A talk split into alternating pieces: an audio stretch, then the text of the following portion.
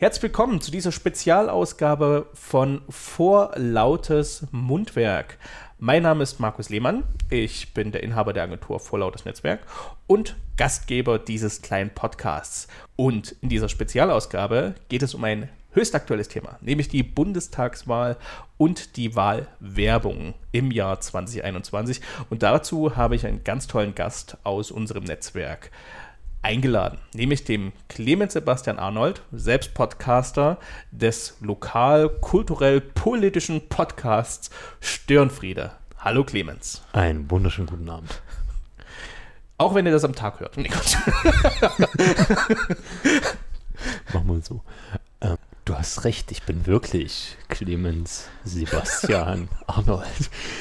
Wenn ihr Möwen im Hintergrund hört, äh, das Fenster zum Kassberg ist offen. Äh, es ist richtig, ich bin äh, Podcaster bei dem Chemnitzer Kultur- und Gesellschaftspodcast Stirnfriede. Hauptberuflich bin ich in einem Softwareunternehmen tätig, Geschäftsfeldentwicklung, ganz, ganz spannender Bereich in Digitalien. Weil Leute Biografien mögen, bin ich 30 Jahre alt und vom Bildungshintergrund her Gestalter und Medienmensch. Also äh, Markus und ich, wir kommen aus einer sehr ähnlichen Richtung. Nein, ich weiß, was ich sage. Ich glaube, ich sage ich sag du und ich. Ähm, du und ich, wir kommen ja aus einer sehr ähnlichen Richtung, haben uns sogar beim Studium kennengelernt. Insofern freut es ja. mich sehr, dass wir wieder miteinander zu tun haben. Absolut, genau. Wir haben uns mit, mit weiter kennengelernt. Das darf ich doch erwähnen, oder? Ja, ja, das, das ist in Ordnung für mich. Schämst du dich? Ich bin froh, dass wir keine Videoaufzeichnung machen.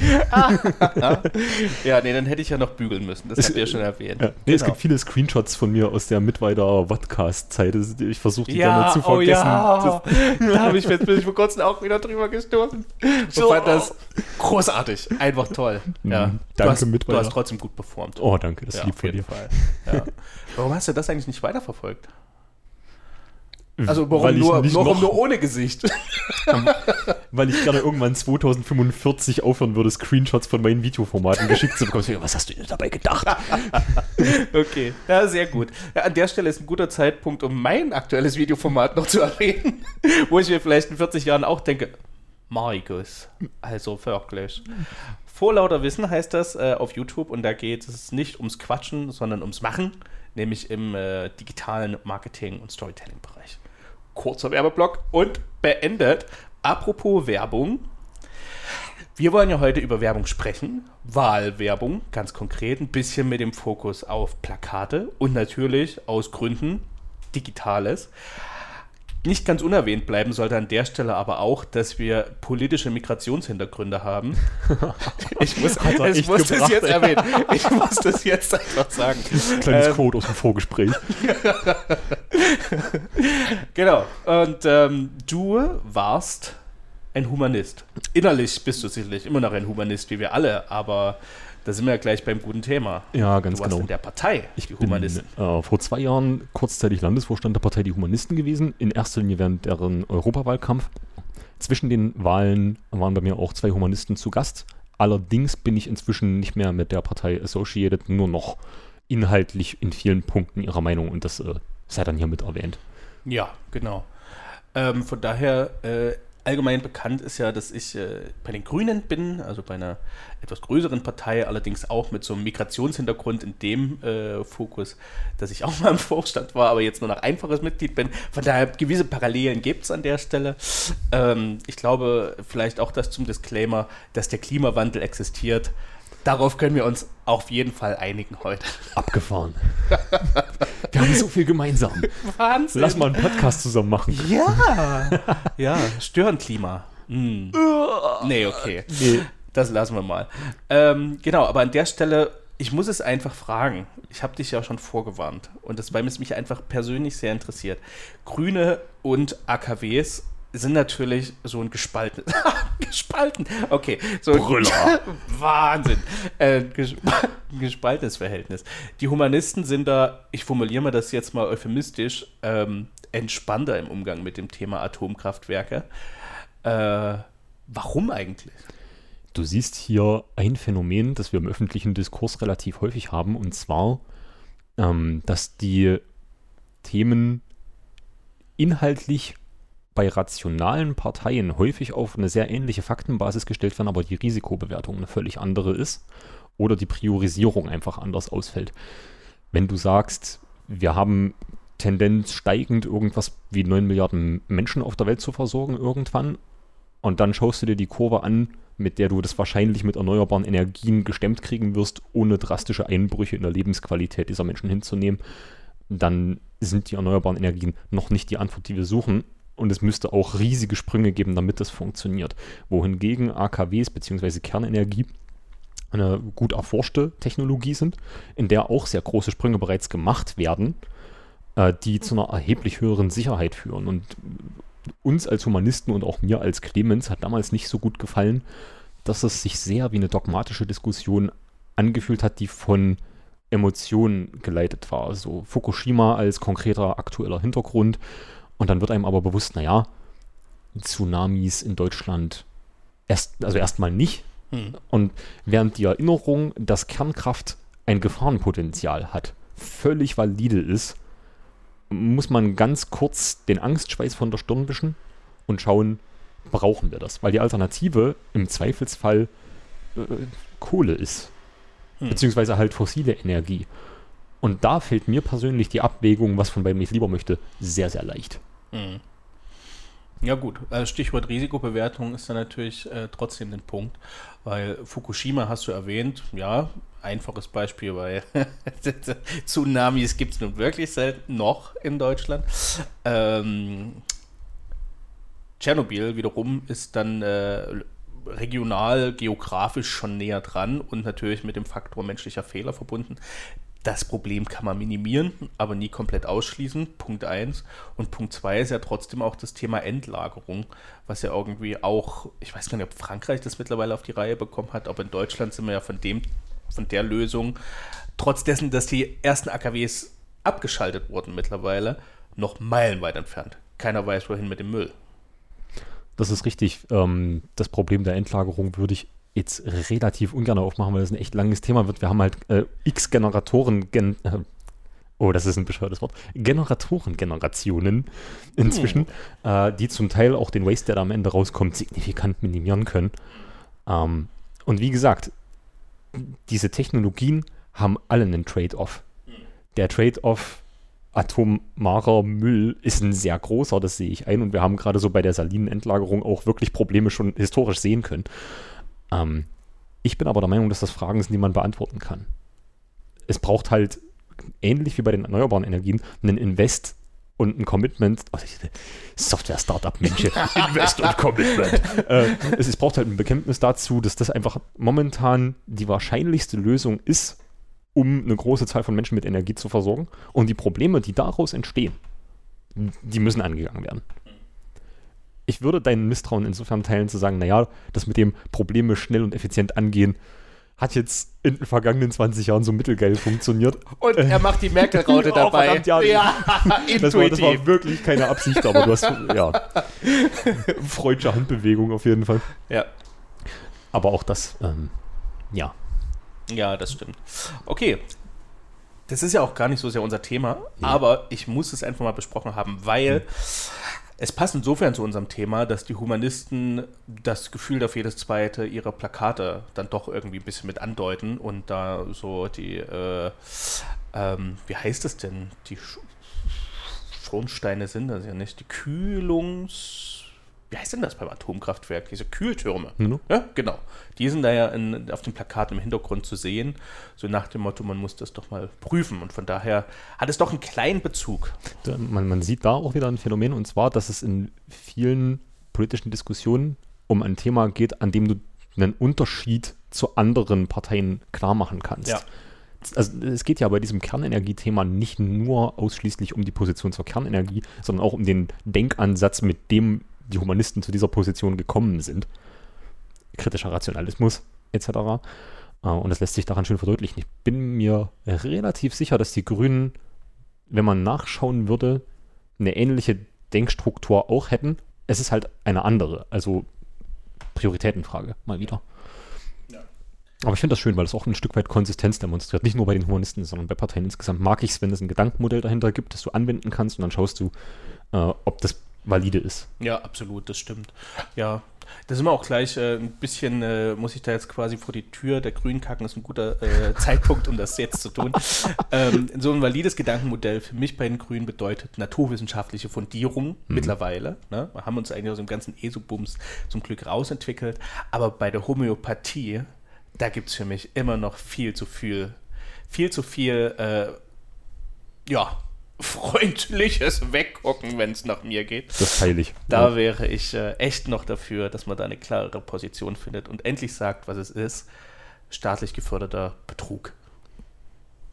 So, Würde applaudieren, aber dann übersteuert das Mikro. ja, ja, ja, ja. Äh, das sei mal erwähnt, weil ich äh, lasse keine Diskussion aus, ohne das unerwähnt zu lassen. Ähm Aber wir haben ja auch schon mal kurz ein bisschen drüber gesprochen. Eigentlich möchten wir heute über die Bundestagswahl sprechen, die jetzt ansteht, und über die Kommunikation, die Wahlkommunikation, die Wahlwerbung drumherum. Ein bisschen mit dem Fokus Chemnitz, Sachsen, weil da leben wir nun einmal. Und ich würde sagen, dem einen oder anderen Zuhörer aus den alten Bundesländern könnte das trotzdem interessieren, was da in diesem wilden Osten wieder losgeht. Ähm, deswegen haben wir auch, beziehungsweise du, vielen Dank dafür, nochmal geschaut, wie liefen denn eigentlich so die letzten Wahlen ab? Kleine Aussage vielleicht noch zur Bitte. zeitgeschichtlichen Einordnung. Wir, wir, wir schaffen hier gerade ein historisches Dokument. Äh, der Aufzeichnungstermin ist zehn Tage vor der Bundestagswahl, die am 26. September des Jahres 2021 stattfindet. Heute ist Do the Maths, der 16.09.2021. So dass alles, was nach heute geschieht, wir hier plausiblerweise nicht mit betrachten können.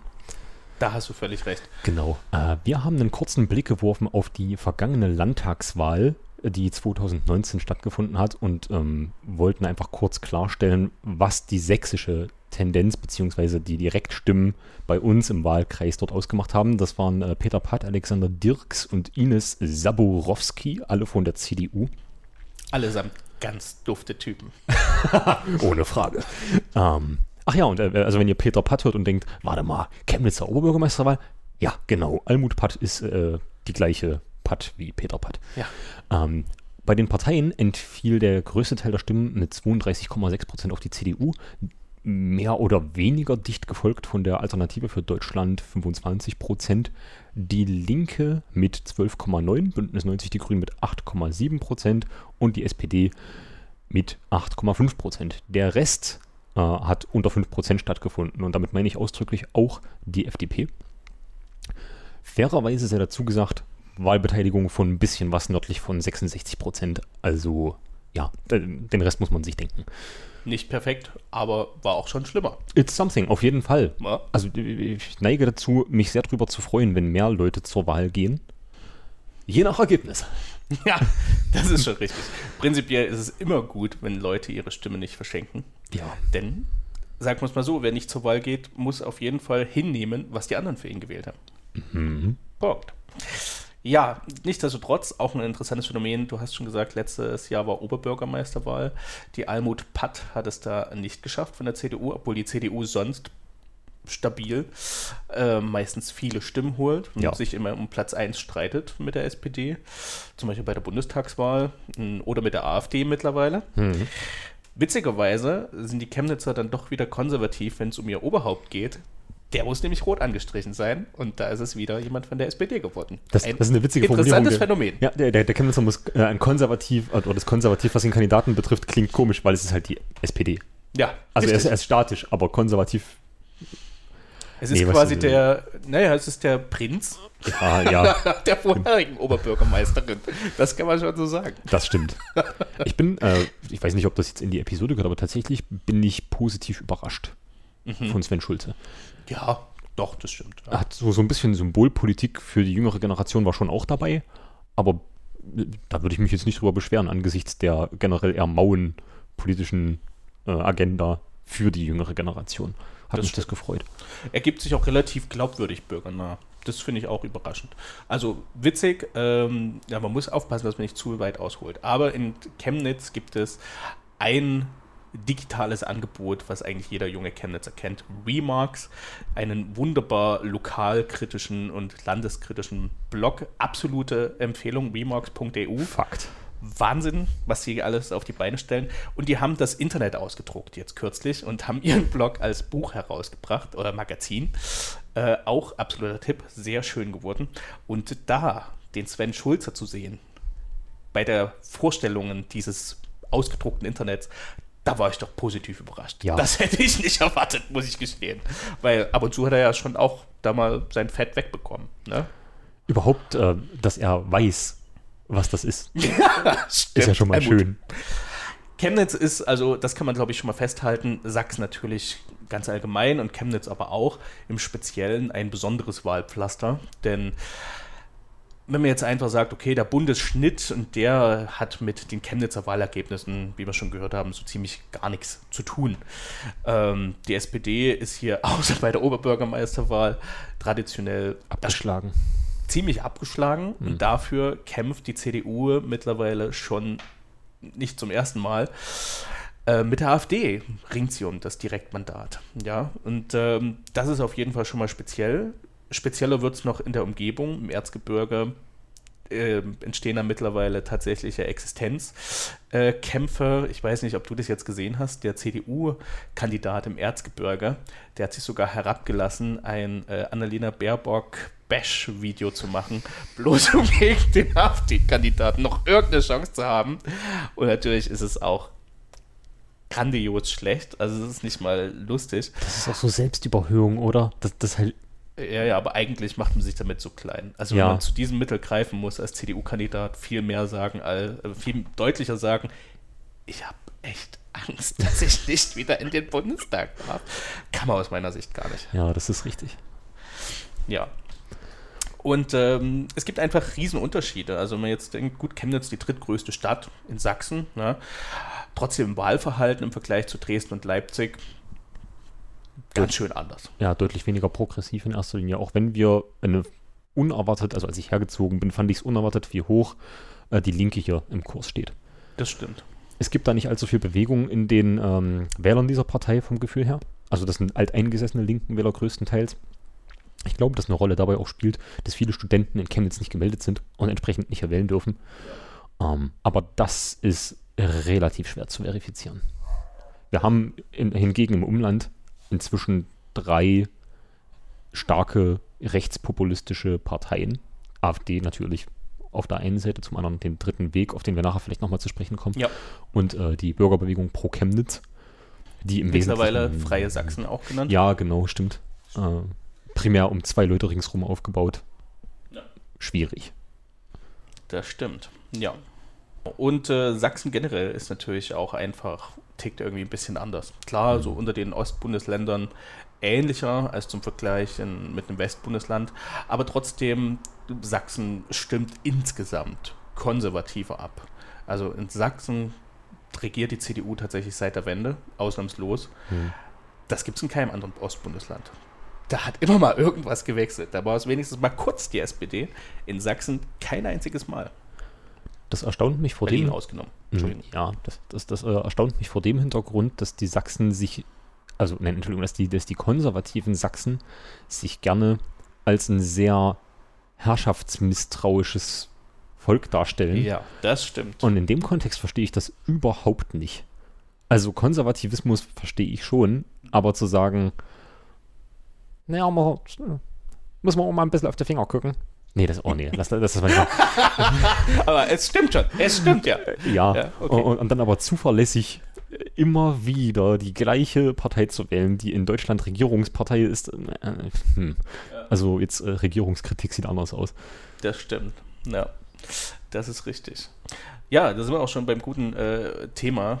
Die letzten äh, Direktmandate fielen immer an die CDU. Ja, bei Landtagswahl, Surprise. bei Bundestagswahl.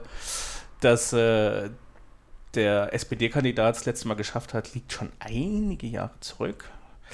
Ähm, und da sind wir natürlich beim Thema Direktmandat. Hier wird gerade hart darum gekämpft, ob es nun die CDU, die AfD oder vielleicht sogar die SPD wird. Insgesamt ähm, kann man sich natürlich, also für mich ist immer so ein bisschen das Thema Direktmandat, warum sollte ich eigentlich was wählen, hinter das ich nicht stehen kann, um irgendwas anderes zu verhindern?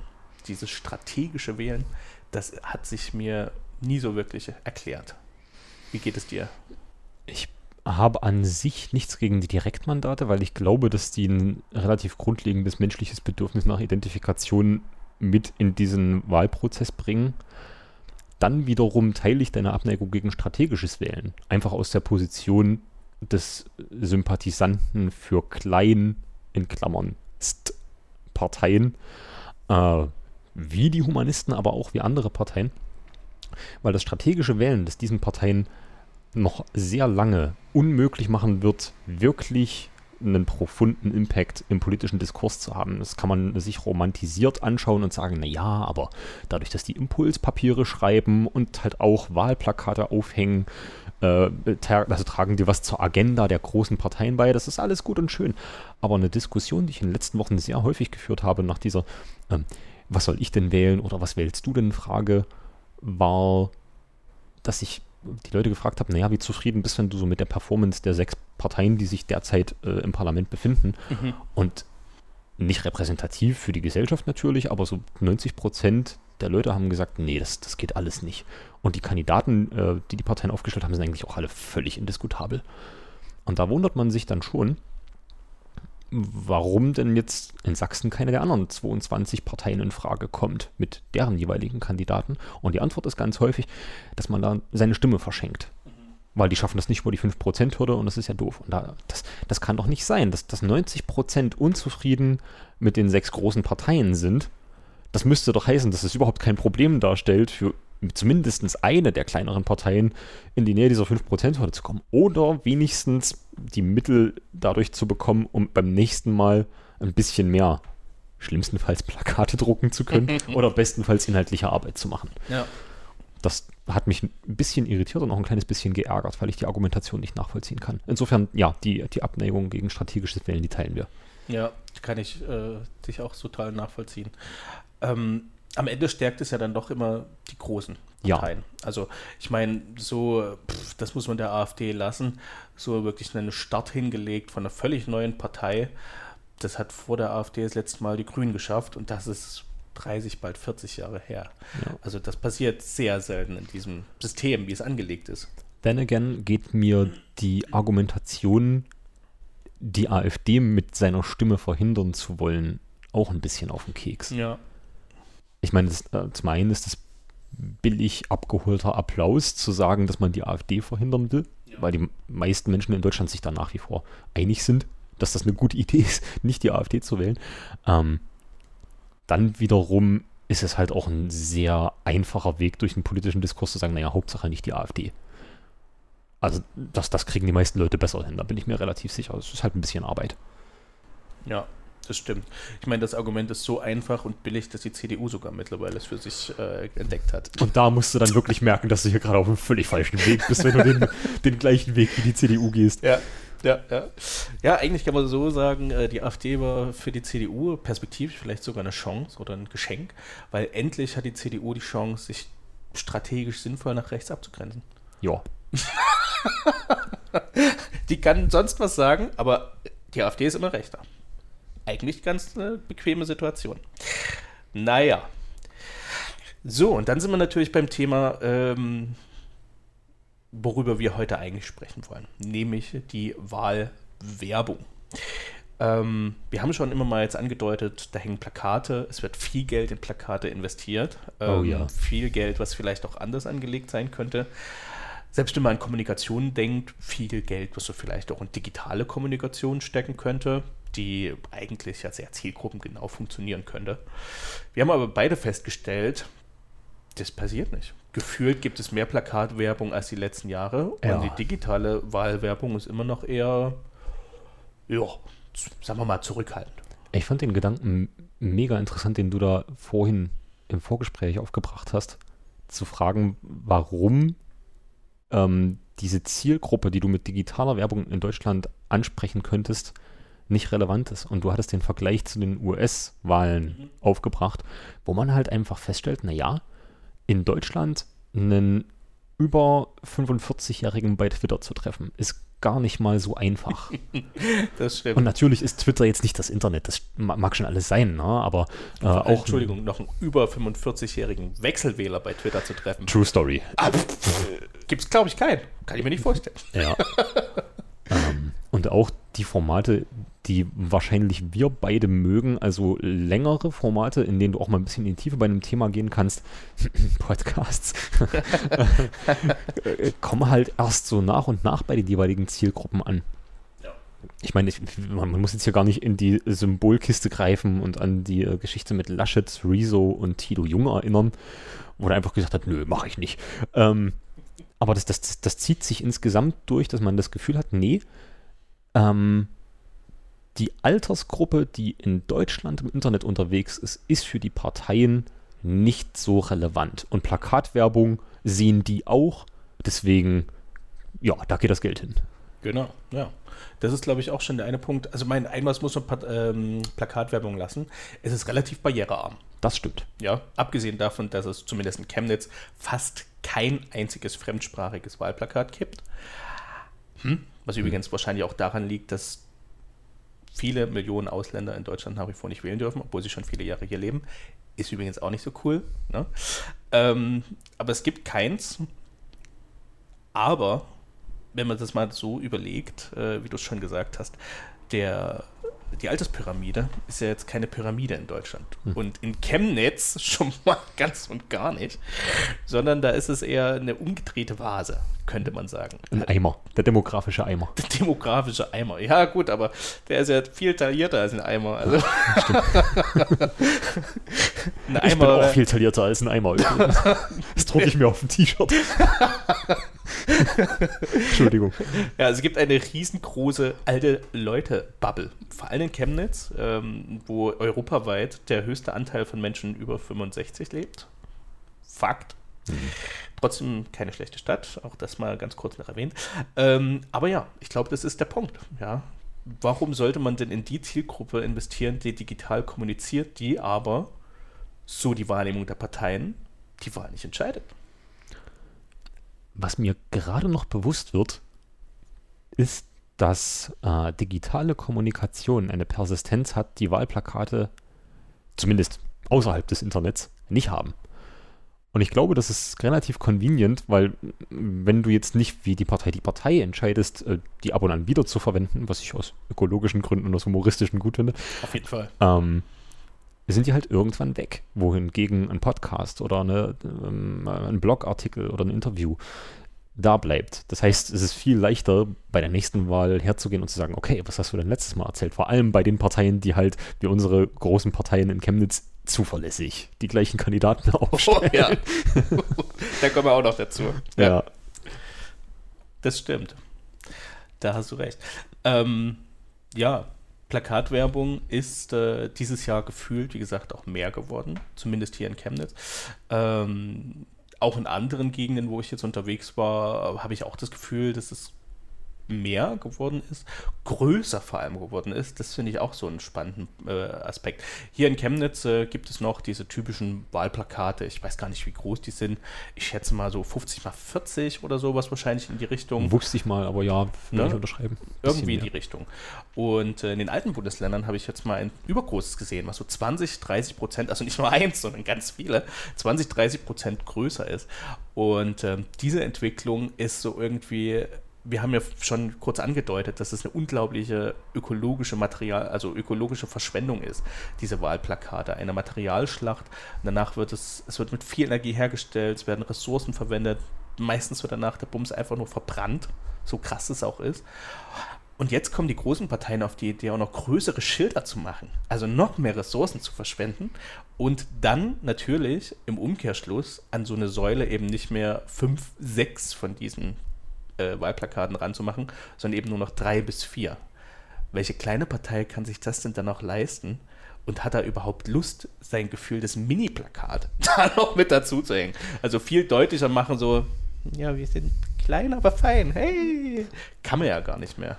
Die gute Entwicklung wäre natürlich, wenn sie diesen Platz nutzen würden, um mehr Inhalt auf den Plakaten unterzubringen, was aber dem Wesen eines Plakats so ein bisschen widerspricht. Ich muss aber sagen, mich als Vinylliebhaber sprechen große Gestaltungsflächen halt immer so ein bisschen an. Deswegen, äh, ja, also es ist wie die CD zur Schallplatte. Größere Plakate, viel mehr Platz für schöne gestalterische Ideen. Ja, die wird ja allerdings nicht genutzt. Am Ende geht es bloß Ja. darum, um Sichtbarkeit und um Verdrängung. Und das ist, glaube ich, der ganz wichtige Punkt, den man bei Wahlplakaten immer im Hinterkopf behalten muss. Jeder, der selbst mal Wahlplakate gehängt hat, hat das schon am eigenen Leib äh, erlebt. Es geht um Verdrängung. Ja. Weil wenn du leider die Partei bist, die als viertes oder fünftes an die Säule ran will, naja, also es gibt natürlich löbliche Leute, ne? die Ja. dann irgendwie so die drei Meter Leiter hochholen, bis ganz nach oben kraxeln und das dann da oben hinhängen. Aber ich glaube, viele tun das nicht. Das hat, aber, das hat aber auch unterschiedliche Gründe. Regional kannst du äh, schön beobachten, dass die AfD ihre Plakate sehr weit hochhängen muss, um zu verhindern, dass sie am nächsten Tag nicht mehr dort hängen. Ähm, kein, kein Aufruf zum Vandalismus. Ich bin tatsächlich überhaupt kein Freund davon, äh, irgendwie Wahlplakate anzuzünden oder sonst was damit zu tun. Richtig. Aber man kann schon beobachten, dass es Gegenden in Chemnitz gibt, wo die AfD auch ohne Not ihre Plakate auf Augenhöhe aufhängen kann, mitunter auch der dritte Weg, wobei das in Chemnitz nicht so prominent Ja. ist, sondern eher im Umland. Ähm, das kann man beobachten. Das stimmt allerdings. Aber nicht, ich denke, nicht selten werden sie halt auch einfach nach oben geschoben. Ja, also Denkbar. die AfD hatte irgendwie, die haben mal einen Ritt vor drei, vier Wochen gehabt, wo sie ganz viele auf einmal auf, ähm, Plakate aufgehangen haben, zumindest hier. Das Mhm. war so eine Nacht- und Nebelaktion, hatte ich den Eindruck. Ähm, tja, und da waren manche halt, haben einfach noch gar nicht aufgehängt. Also von daher rutschen die dann automatisch nach oben. Ja. Mhm. Bis dann der Punkt kommt, wo du die Dinger wieder abnehmen musst. Uh, Snap stimmt. Ein Riesenspaß. Naja, ja. Du hast ja auch schon einen Brief gewählt, hast du mir gesagt. Ja, habe ich. Ich übrigens auch. Es ist recht interessant gewesen, dass ich dieses Jahr das erste Mal, das kann aber Recency Bias sein, das Gefühl hatte, dass die Parteien sehr, ich will nicht sagen offensiv, weil es ist nicht schlimm, aber sehr, äh, dass dass die Parteien sehr deutlich für die Briefwahl werben. Und es gab bei Fefe eine interessante Theorie dazu, weil du natürlich mit der Briefwahl, die ja deutlich vor der eigentlichen Wahl stattfindet, der Partei die Stimme schon gibst, bevor der ganze Diskurs durch ist, sodass sie halt ein paar Wochen vor der eigentlichen Wahl sich Tapser leisten können. Ja. Ich weiß nicht, ob ich das glaube, dass das der Hintergrund ist, aber es ist ein Nebeneffekt, den ich auf jeden Fall interessant finde. Und man fragt sich ja schon so ein bisschen, naja, abgesehen mal von einer höheren Wahlbeteiligung, was natürlich super ist, was ist denn der Vorteil von der Briefwahl? Das ist ja eigentlich einfach bloß eine Option. Meine Meinung ist, dass es durchaus auch Covid sein kann. Bei mir ist es das. Ja, Kann ich so deutlich sagen. Na, ich habe keine Lust, mit den Ronnys und Reiks da in äh, der Wahlkabine zu stehen, die ihre Maske, ups, vergessen haben. Ja. Oder sich dann auch mit dem Wahlleiter da anle anlegen, Ja. um da mein Kreuzel zu setzen. Habe ich keine Lust drauf. Mich ärgert's, weil mit meiner Tochter habe ich das immer sehr gerne zelebriert, Mhm. ne, dass das auch was Wichtiges ist, dieser Wahltag. Aber die Ronnys und Reiks, die gehen mir einfach zu sehr auf die Nerven. Deswegen mache ich Briefwahl. No offense, Ronnys und Reiks, die gerade zuhören. Ihr seid Ja. hervorragende Menschen. Bleibt Absolut. bitte gesund und äh, passt auf euch auf. Richtig. Ihr wart nicht persönlich gemeint. Apropos, das, also wir wir sind ja jetzt gerade so ein bisschen bei den Rednecks angekommen. Boah, das tut mir furchtbar leid. Ähm, no offense. Aber was, was ist ein Eindruck? Was ist denn dein Eindruck der subjektiven Stimmung in der Bevölkerung? Ich meine, wir haben zwei krasse Jahre hinter uns und ich, ich bin mir irgendwie nicht sicher, ob es vorher mehr gekocht hat oder jetzt oder wie insgesamt gerade so der Geschmack der Luft ist. Das ist eine gute Frage. Eigentlich wurde ja gesagt, also für mich sind das so verschiedene Punkte, die mir jetzt mal durch den Kopf gegangen sind. Es wurde ja zum Beispiel gesagt, ähm, diese Wahl, das wird eine Klimawahl. Gefühlt ist es keine Klimawahl. Also die Leute legen mehr Wert auf, der Mindestlohn wird erhöht, es bleibt alles so, wie es ist. Der aktuell dominierende Kandidat, derzeit Olaf Scholz in den, An, äh, in den Umfragen, ist merkeliger als der aus der CDU, -Kandidat, also der Kandidat der CDU. Es ist eigentlich sehr viel, eigentlich keinen, keine Kampfestimmung, keine Wechselstimmung da. Also selbst wenn der aus der SPD gewählt wird, dann nicht, weil die SPD so geil ist, sondern weil die Leute einfach weniger, also dem Scholz aus uns unbekannten Gründen das immer noch ein bisschen mehr zutrauen als den anderen ähm, KandidatInnen. Wollen wir die Wut jetzt rauslassen? dann, dann ist es später weg. Ja, ja also ja, ähm, einem Wirecard-Lobbyisten quasi das eher zutrauen, die, das Land zu regieren äh, und einem G20-Gipfel äh, Verkacker. Knüppler, ja, hm. auch schön der G20-Knüppler. Hm. Ging ein bisschen nach, einem, nach einer Bildüberschrift, aber jetzt haben wir es halt mal gesagt. Ähm. Ey, du, die, die Liste ist ja erweiterbar, ne? Also man ja, jetzt nicht bei dem oberflächlichen Kram bleiben. Das, äh, die These, die ich in vielen Medien gelesen habe, war, dass Olaf Scholz einfach stillgehalten hat, weil alle Kandidaten und Kandidatinnen nicht besonders gut performt haben und weniger zu sagen sich automatisch schlauer aussehen lässt. Strategisch ah. mega clever. Mega. Ja, aber die Perspektive ist doch irgendwie traurig, dass du durch nichts sagen smarter aussiehst als die anderen Kandidaten. Das, das, das sollte doch nicht durchgehen. es, es, gibt ja Themen, die auf uns zukommen. Weißt du, also der, der, der, Klimawandel ist eins davon, da sind wir uns einig, das ist relativ offensichtlich, aber es gibt auch andere Themen, über die wir dringend mal reden müssten. Und eine Sache, Entschuldigung, dass ich das einschiebe, die mir ein bisschen aufgestoßen ist, ich weiß nicht, wie du das empfunden hast, aber die Fragen, die der Valomat dieses Jahr gestellt hat, oh ja. deckungsgleich hm. mit den Fragen, die in den letzten Monaten im Parlament diskutiert worden sind, gehen zum Teil an meiner Lebensrealität und auch an meiner Prioritätenwahrnehmung völlig vorbei. Das stimmt. Insofern, also selbst wenn Olaf Scholz jetzt in diesem Triell gut performt hätte, was er nicht getan hat, äh, müsste ich trotzdem noch sagen, ja, nett, aber das war nicht, was ich jetzt wissen wollte als Wähler. Ja. Und das ärgert mich einfach, weil ich glaube, dass es da nicht nur mir so geht. Ja, ja, absolut. Ja, auch, mein gut, für mich ein Paradebeispiel bei den Themen ist äh, das Thema Mieten. Mhm. Als Chemnitzer, ey, pff, interessiert echt nicht. Es ist ziemlich wurscht. ICE von Chemnitz nach Berlin. Ich habe ich hab das, das Plakat das gesehen, es war von der SPD. ja, ja, Detlef ja, Müller. Äh, Detlef, der Lokomotivführer, sorgt für den ICE. Da, das war schon bei der OB-Wahl so, dass, dass, dass ich lauter Hörer hatte, die gefragt haben, ach, ach so, das, das wurde diskutiert. Ja. denke ich mega wenig drüber nach. Sorry, es, es ist Bundestagswahl, Leute. Also ja, da kommt Berlin schon irgendwie drin vor, ist in Ordnung, aber das muss doch machbar sein, dass man sich da mal orientiert auf Dinge, die jetzt gerade wichtig sind. Beim Valomat sind es ja oft Dinge, wo man relativ einfach sagen kann, ja oder nein. Wo man, wenn man sich ein bisschen für die Weltlage, Bundeslage, nicht Lade, interessiert. ist auch gedacht, mega geil. äh, interessiert, man irgendeine Meinung dazu hat. Ne? Und man irgendwie auf Stimme zu oder Stimme nicht zu, ich habe gerade nochmal geguckt, wie die Buttons heißen, äh, sich einigen kann. Aber wie du schon gesagt hast, repräsentativ, nee. Hm. Also allein schon, wenn ich lese, dass, also dass überhaupt darüber gesprochen wird, ich bin hier gerade, habe ich zufällig aufgemacht, die Förderung von Windenergie soll beendet werden, dass man darüber überhaupt spricht, da könnte ich schon wieder, also da geht mir die Hutschnur hoch, wirklich. Warum sollte man das denn beenden, Leute? Naja. Es ist halt aber so, dass du hier einen Layer zwischen der absoluten Vereinfachung des Wahlplakats, wo einfach nur so, so ein Vier-Wort-Slogan draufsteht oder irgendein wilder Claim. Ähm, dann hast du am anderen Ende des Spektrums die tatsächliche inhaltliche Auseinandersetzung und dazwischen ist der Valomat, was halt auch eine Abstraktionsebene ist, aber eben ein bisschen weniger platt und polemisch als das Plakat.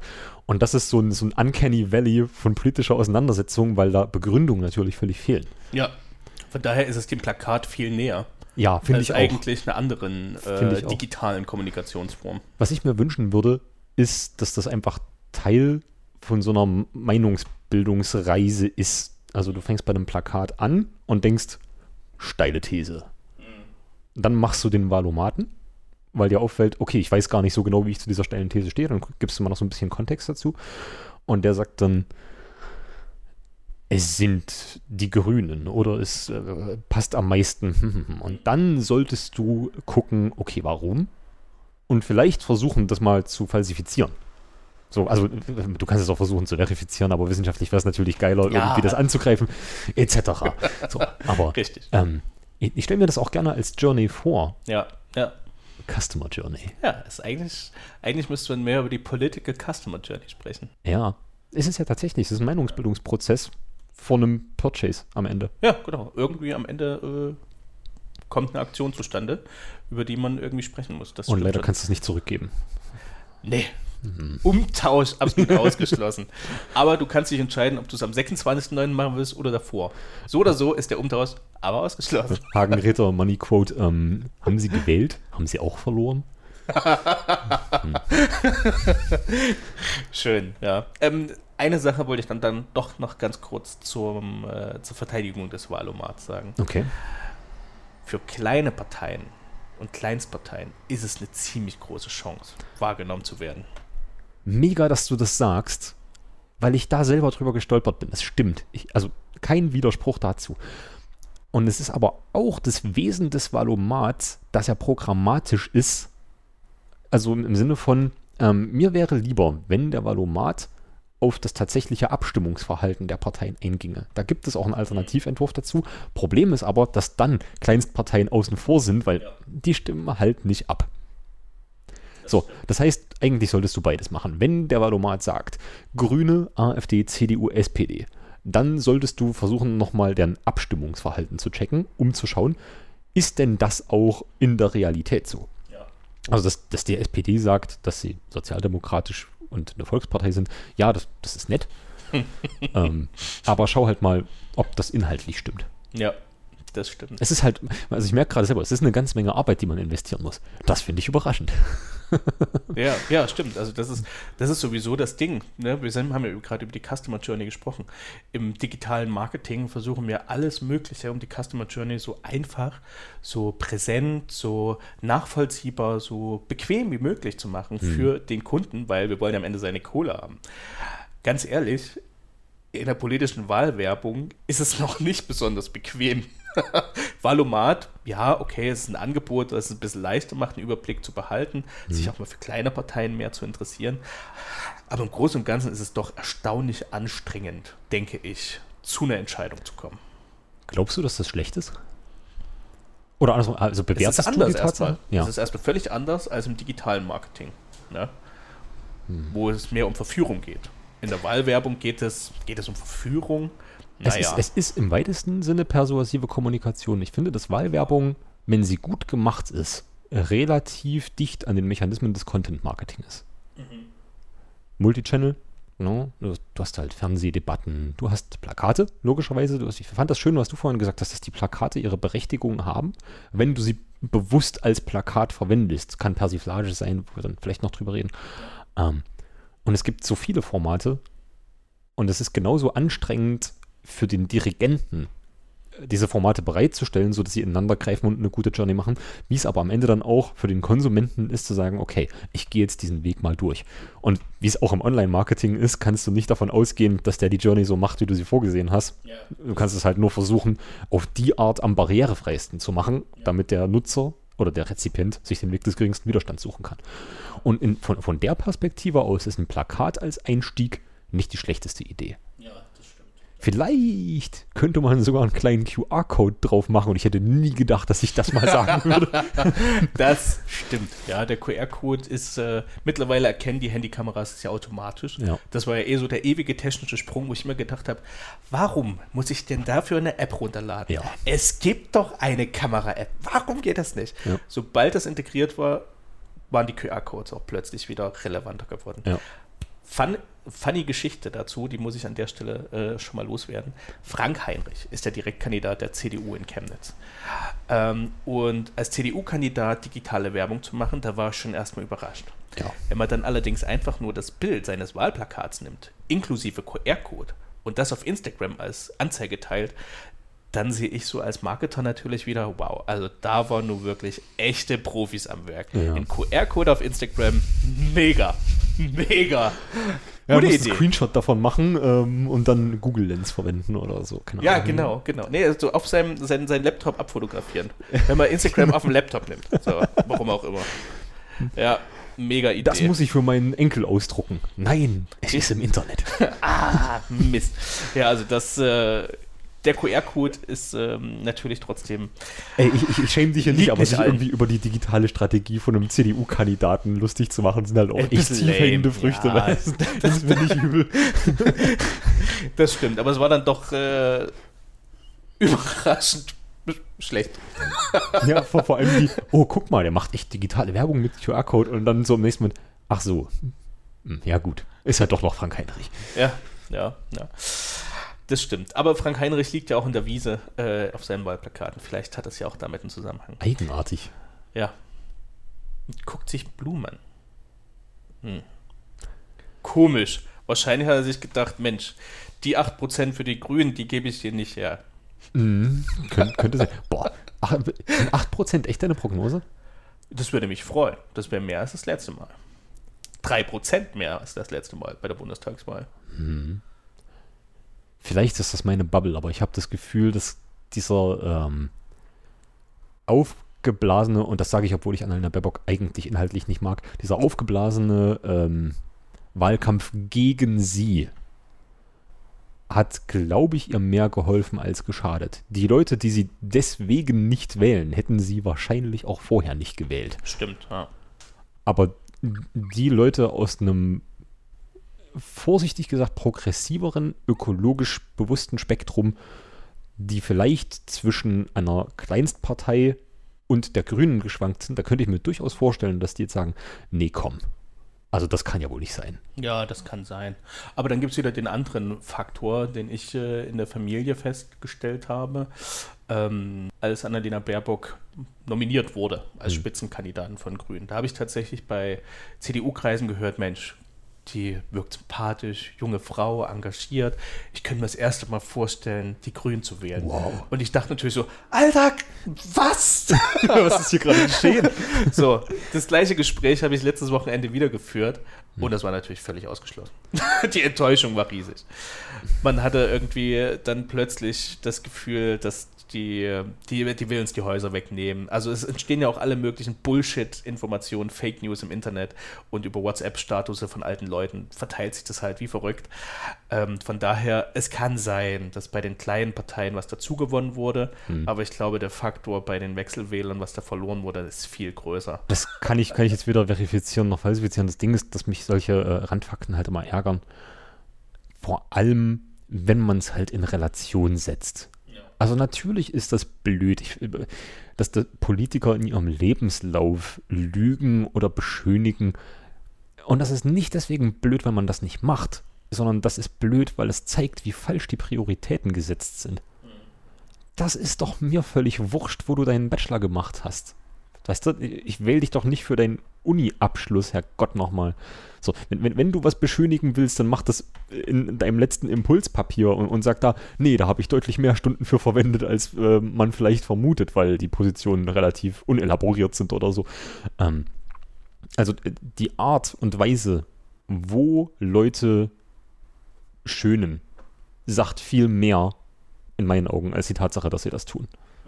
Und dann hast du noch die ganzen anderen Faktoren der anderen beiden äh, bekannteren Kandidaten in Anführungsstrichen, die halt wirklich straight up Korruption sind. Äh, und das ist halt nicht irgendwie mit so drei Nullen hinterm Punkt, sondern deutlich drüber.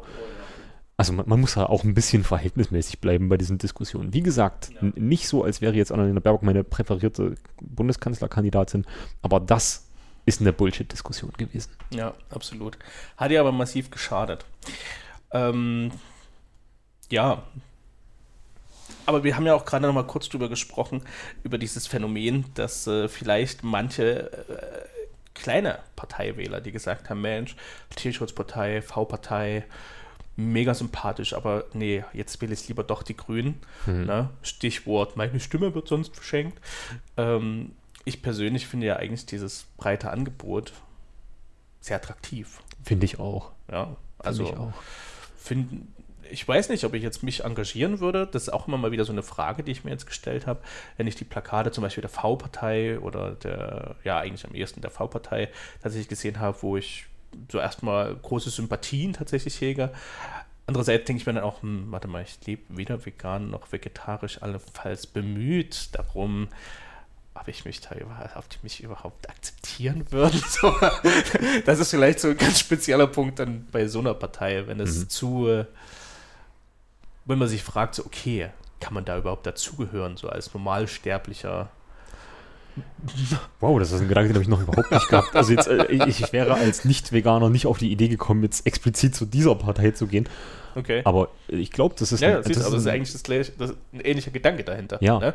Es ist, So. nur, ein- es ist nur so ein Einzelfallbeispiel, weißt du, weil jetzt zum Beispiel die, die ÖDP oder Herrgott, wen haben wir denn dieses Jahr alles? Den dritten Weg, gut, da habe ich nicht drüber nachgedacht, beizutreten. Wir haben auch grün als Farbe. ja. Auf jeden Fall. Äh, oder die, keine Ahnung, ähm, Partei für Gesundheitsforschung, Bündnis C, wie sie nicht alle heißen. Ähm, nee, aber äh, das, das Ding ist, dass es halt natürlich ein Stück weit Klientelpolitik für ein sehr spezifisches Klientel ist, aber ich glaube nicht, dass diese Parteien so eine große Eintrittshürde sich überhaupt erlauben können. Das hast du nämlich bei relativ vielen Kleinstparteien, Total. dass, dass die strategisch am Anfang erstmal alles nehmen, was es an Bewerbungen gibt und dann irgendwann so ab 3000 Mitgliedern, äh, Mitgliedern stellst du fest, oh, hier haben wir uns so ein paar äh, starke Ideologen eingetreten, die auch bei Twitter ganz häufig die Partei äh, mit einem Ad-Menschen erwähnen und dann eine total krude Position raushauen. Und dann musst du in der Kommentarspalte irgendwie eingreifen und sagen, naja, das ist jetzt nicht einwandfrei kongruent mit der Parteiposition, das hat der Jürgen ganz alleine gesagt. Insofern wäre es eigentlich konsequent zu sagen, ey Markus, äh, wenn du kein Veganer bist, dann tritt mal bitte nicht in unsere Partei ein, weil das wäre irgendwie Quark. Ja. Also ich finde den Ansatz besser als den anderen, um ehrlich zu sein. Ja, das stimmt. Ich habe mich auch nur gefragt, theoretisch könnte man ja auch äh, mit Thomas Lörentschi zum Beispiel, Direktkandidat für V-Partei, früher Piraten, man kann ja einfach mal mit dem reden. Ne? Habe ich Ja, bisher noch nicht gemacht. Ähm, gutes Thema Jürgen, Team Totenhöfer, das ist auch so ein Phänomen. Absolut interessant, dass das Ja. überhaupt, also ein Parteiteam zu nennen hm, und dann trotzdem auf eine konkrete Person. Es ist ein äußerst seltsames Konstrukt. Für das ich eine gewisse Sympathie hege, inhaltlich, aber die Form gefällt mir nicht so ganz, weil ich Personenkulte halt echt nicht mag. Ja. Und das Problem ist, dass du dich auch angreifbar machst. Also das, das ist ja bei diesen äh, Engineered Movement Sachen immer die äh, Binsenweisheit gewesen, zu sagen, es darf hier kein Gesicht geben. Zumindest keins, das ultra wichtig für die Bewegung ist. Ja. Dann musst du nämlich nur, was weiß ich, Greta Thunberg irgendwie, äh, ich hätte jetzt fast gesagt, enthaupten, aber ich meine halt, Ähm. de- de- demaskieren oder Schnitt, Schnitt. ja, genau. ihr, ihr irgendein krasses Fehlverhalten nachweisen und auf einmal ist dann die ganze Bewegung Murks. Ja. Und, und das will man halt verhindern. Und Ja. Totenhöfer hat jetzt halt die Partei nach sich benannt. Also Ja. Das ist schon wirklich abgefahren. Ne? Ko- Komische Position. Man will es ihm nicht wünschen, ne? aber jeden kann jederzeit irgendwas passieren. Ja. Wie heißt das dann? Team. Ja. Die Teampartei. Hey. Funktioniert dann einfach nicht mehr. es, ist vor allem immer schade und zwar deswegen, weil du natürlich hier zum einen einen gewissen Narzissmus vermuten könntest, was ich bei ihm allerdings nicht glaube, ähm, und, und zum anderen sagen könntest, naja, du verbrennst im Zweifelsfall die Position dieser Partei, wenn dir was widerfährt. Der Mann ist ultra medienwirksam, über Jahrzehnte gewesen. Das ist so schwer, so medienwirksam zu sein, dass du nichts 20 Jahre später findest, wo sich jemand dran stören könnte. Mega. Ja, Also das ist ein Spiel mit dem Feuer. stimmt. Und ich fände es einfach ärgerlich, wenn die paar validen Positionen, die Team Totenhöfer, ich kann es, ich bringe das nicht über die Lippen, man, das Ja, klingt klingt so komisch. komisch. ähm, die, die paar validen Positionen, die Team Totenhöfer durchaus hat, verbrennst, dadurch, dass äh, dieser Charakter äh, nicht mehr funktioniert oder irgendwie im öffentlichen Bild scheitert. Ja. Ja.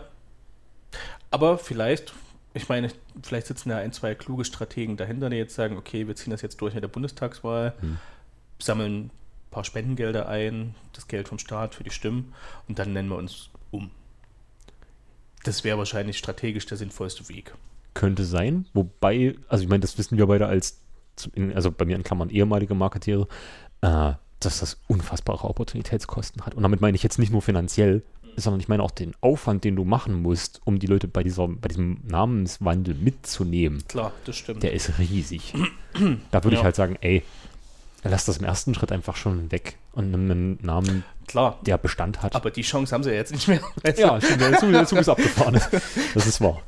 Ja, also von daher äh, ist das immer noch das Sinnvollste, was man tun könnte. Falls jemand zuhört äh, von äh, dem lieben Turm. Äh, Ja. Turm, Turm, Tieten, Tom, Tietenhöfer. Tom, Tom Thiemenhöfer.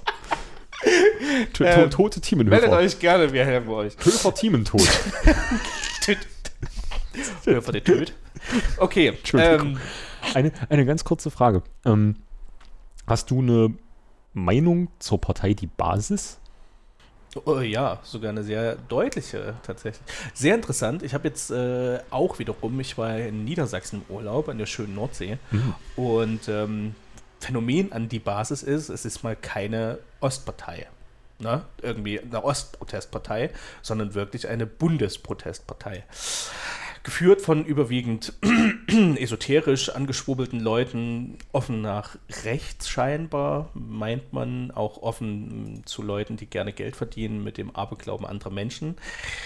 Ähm, und die Wahlplakate dort waren immer interessant, die ich da gesehen habe, weil sie haben immer die gesamte Bandbreite der Liste gezeigt prinzipiell eine gute Idee. Nicht nur eine Person, sondern sechs waren es dann, glaube ich, die da gezeigt wurden. Äh, so konnte man sich mal ein Bild davon machen, wie die so aussehen. Ja. Und also natürlich die wichtig, Überraschung ist, die Hälfte davon, ja gut, man macht es ja trotzdem irgendwie ein Bild. Ne? Mhm.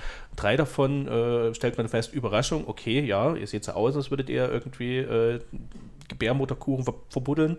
Ähm Und die anderen drei denkt man sich, okay, warte mal, ihr hättet jetzt auch bei den Grünen sein können, so optisch Stereotyp gedacht.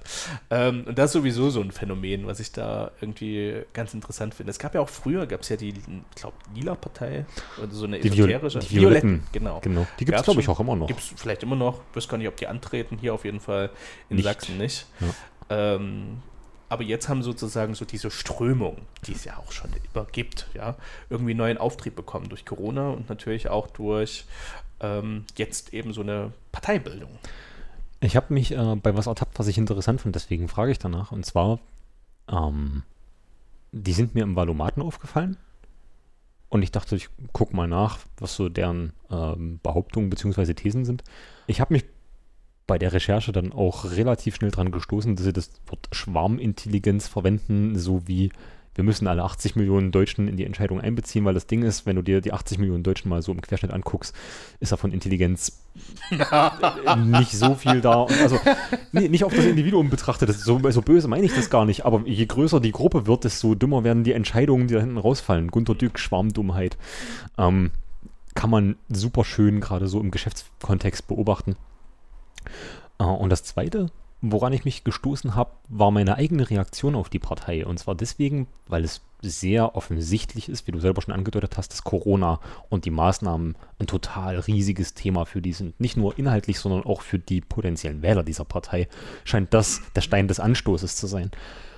Und mein Reflex war zu sagen, boah, eine monothematische Corona-Partei, really? Das ist ja, das ist ja Blödsinn nur um zwei Sekunden später zu denken, naja, Moment mal, das haben die Leute bei den Piraten damals auch gesagt, boah, die können bloß Internet, komm, hör mir auf. Zwischenzeitlich hat sich gezeigt, hey, vielleicht hätten wir ein bisschen Digitalkompetenz im Parlament gebrauchen können, um zum Beispiel Artikel 17 erspart zu kriegen, beziehungsweise eben Uploadfilter. Ähm, insofern muss man sich halt klar machen, naja, die werden ja nicht automatisch die Regierung, bloß weil jemand wählt, sondern die haben dann drei, vier, fünf Sitze im Parlament und können dort ihre Expertise beisteuern. Das ist schon schön. Wenn die Expertise jetzt allerdings die von der Partei die Basis ist, würde ich nochmal diskutieren. Und äh, noch eine Sache, die ich da immer ein bisschen auffällig finde. Ähm, die FDP mit Frank Müller-Rosentritt, der auch für, für Chemnitz auf der äh, Direktliste steht, hat das mal eingeführt, dass man auf Plakaten sagt, wir sind weder links noch rechts. Und das klingt erstmal sehr gut, weil das so schön rational klingt. Man muss halt aber immer nachschauen, was dann so die anderen Sätze im, im Begleitumfeld sind. Bei der FDP ist das äh, vertretbar. Ähm, aber wenn du wie die Basis sagst, wir mögen dieses Links-Rechts-Spektrum nicht, um dann im nächsten Satz irgendwas Antisemitisches rauszuhauen, dann muss man halt sagen, naja, okay, dann seid ihr nicht rechts, aber halt trotzdem nicht gut. Ja. Das ist das Spektrum von Dingen, in denen du eine blöde Meinung haben kannst, ist riesig. Also ja, ja. Äh, sehe ich gar kein Problem, trotzdem doof zu sein. Ja. Das stimmt. Ja, es ist ja auch, das Problem ist ja oft, ähm, wer einmal an, anfängt, dann so einfache oder überhaupt an die Botschaft von der Weltverschwörung zu glauben, dass mhm. alles zusammenhängt und eben im Sinne von, dass alles geplant, ja. gesteuert zusammenhängt, der ist für unglaublich viele aus dem rechten, also aus dem rechtsextremen Spektrum ähm, empfänglich. Ja? Jüdische Weltverschwörung zum Beispiel, dieser ganze Bullshit, ist ja auch immer nach diesem Muster aufgebaut. Also gefühlt ist das oftmals so eine kleine Einstiegsdroge, könnte man schon fast sagen. Dieser Grundgedanke oder diese Grundüberzeugung, es könnte schon sein, dass irgendwer im Hintergrund alle Fäden zieht. Und das ist einfach schon, also es ist mega unwissenschaftlich, Punkt. Weil Ja. eigentlich äh, lehrt uns ja schon der gesunde Menschenverstand, offensichtlich ist das alles ein reines Chaos hier, Hm. wie man da dem Glauben schenken kann, dass dem nicht so sei. Das finde ich schon einfach mega verwirrend. Ähm, aber ja, von daher habe ich da in den letzten anderthalb Jahren oft so ein, auch im Bekanntenkreis, ne, Mhm. so einen wahrgenommen, dass es für manche so Corona-Gegner, Hm. ne, nicht Kritik, sondern wirklich zu sagen Gegner. Ich lehne das alles ab. Ich glaube daran, dass meine Vitamine mir helfen. Pipapo, ne, Heilsteine, was weiß ich. Ähm, das ist alles gar nicht so schlimm. Das ist nur eine Grippe. Von dort war der Sprung oftmals gar nicht so weit, bis man dann angefangen hat, auch anderes Zeug zu teilen, wo man sich so als vernünftiger Mensch, sage ich jetzt mal, fragt so, hä, hast du da wirklich mal zwei Sekunden länger drüber nachgedacht, was du da teilst? Ist mir leider oft begegnet. Ich wäre damit vorsichtig, dazu Ja zu sagen, weil es zum einen natürlich anekdotisch ist, auch wenn es Ja, viele ja. Anekdoten dieser Art gibt. Aber zum anderen finde ich, es entwertet das Argument gegen Verschwörungstheorien, was ein Wort ist, das ich gerne ersetzen würde. Erzählungen, ja. Ja, genau, Verschwörungserzählungen schöner, Ja. Ähm, es entwertet die Kritik gegen diese Position ein bisschen, wenn man versucht, einen kausalen Zusammenhang mit Neonazi oder äh, extrem rechten Positionen herzustellen, weil es nicht zwingend so ist. Also es geht um das Denkmodell, das verkehrt ist. Und es ist besonders verkehrt, wenn du an die Hohlerde mit Neonazi Tyrannosaurus Rex glaubst. Also das, das, da da wird es dann wirklich blöd. Aber an sich ist es mir wichtiger zu sagen, prüf mal deine Überzeugung gegen Fakten, auch wenn das unangenehm und aufwendig ist. Und letzten Endes ist mir dann egal, ob du links oder rechts der Mitte rauskommst, solange wie die Genese dieser Überzeugung, die du hast, nach dem richtigen Weg passiert ist. Ja. So, und, und ob du halt dann eine, eine linke Verschwörung oder eine, eine, eine Ja, linke gut. ideologische Überzeugung teilst oder eine extrem rechte ideologische Überzeugung teilst, ist mir fast, das klingt jetzt gefährlich, dass ich das sage, aber es ist mir beides gleichermaßen nicht lieb. Hm.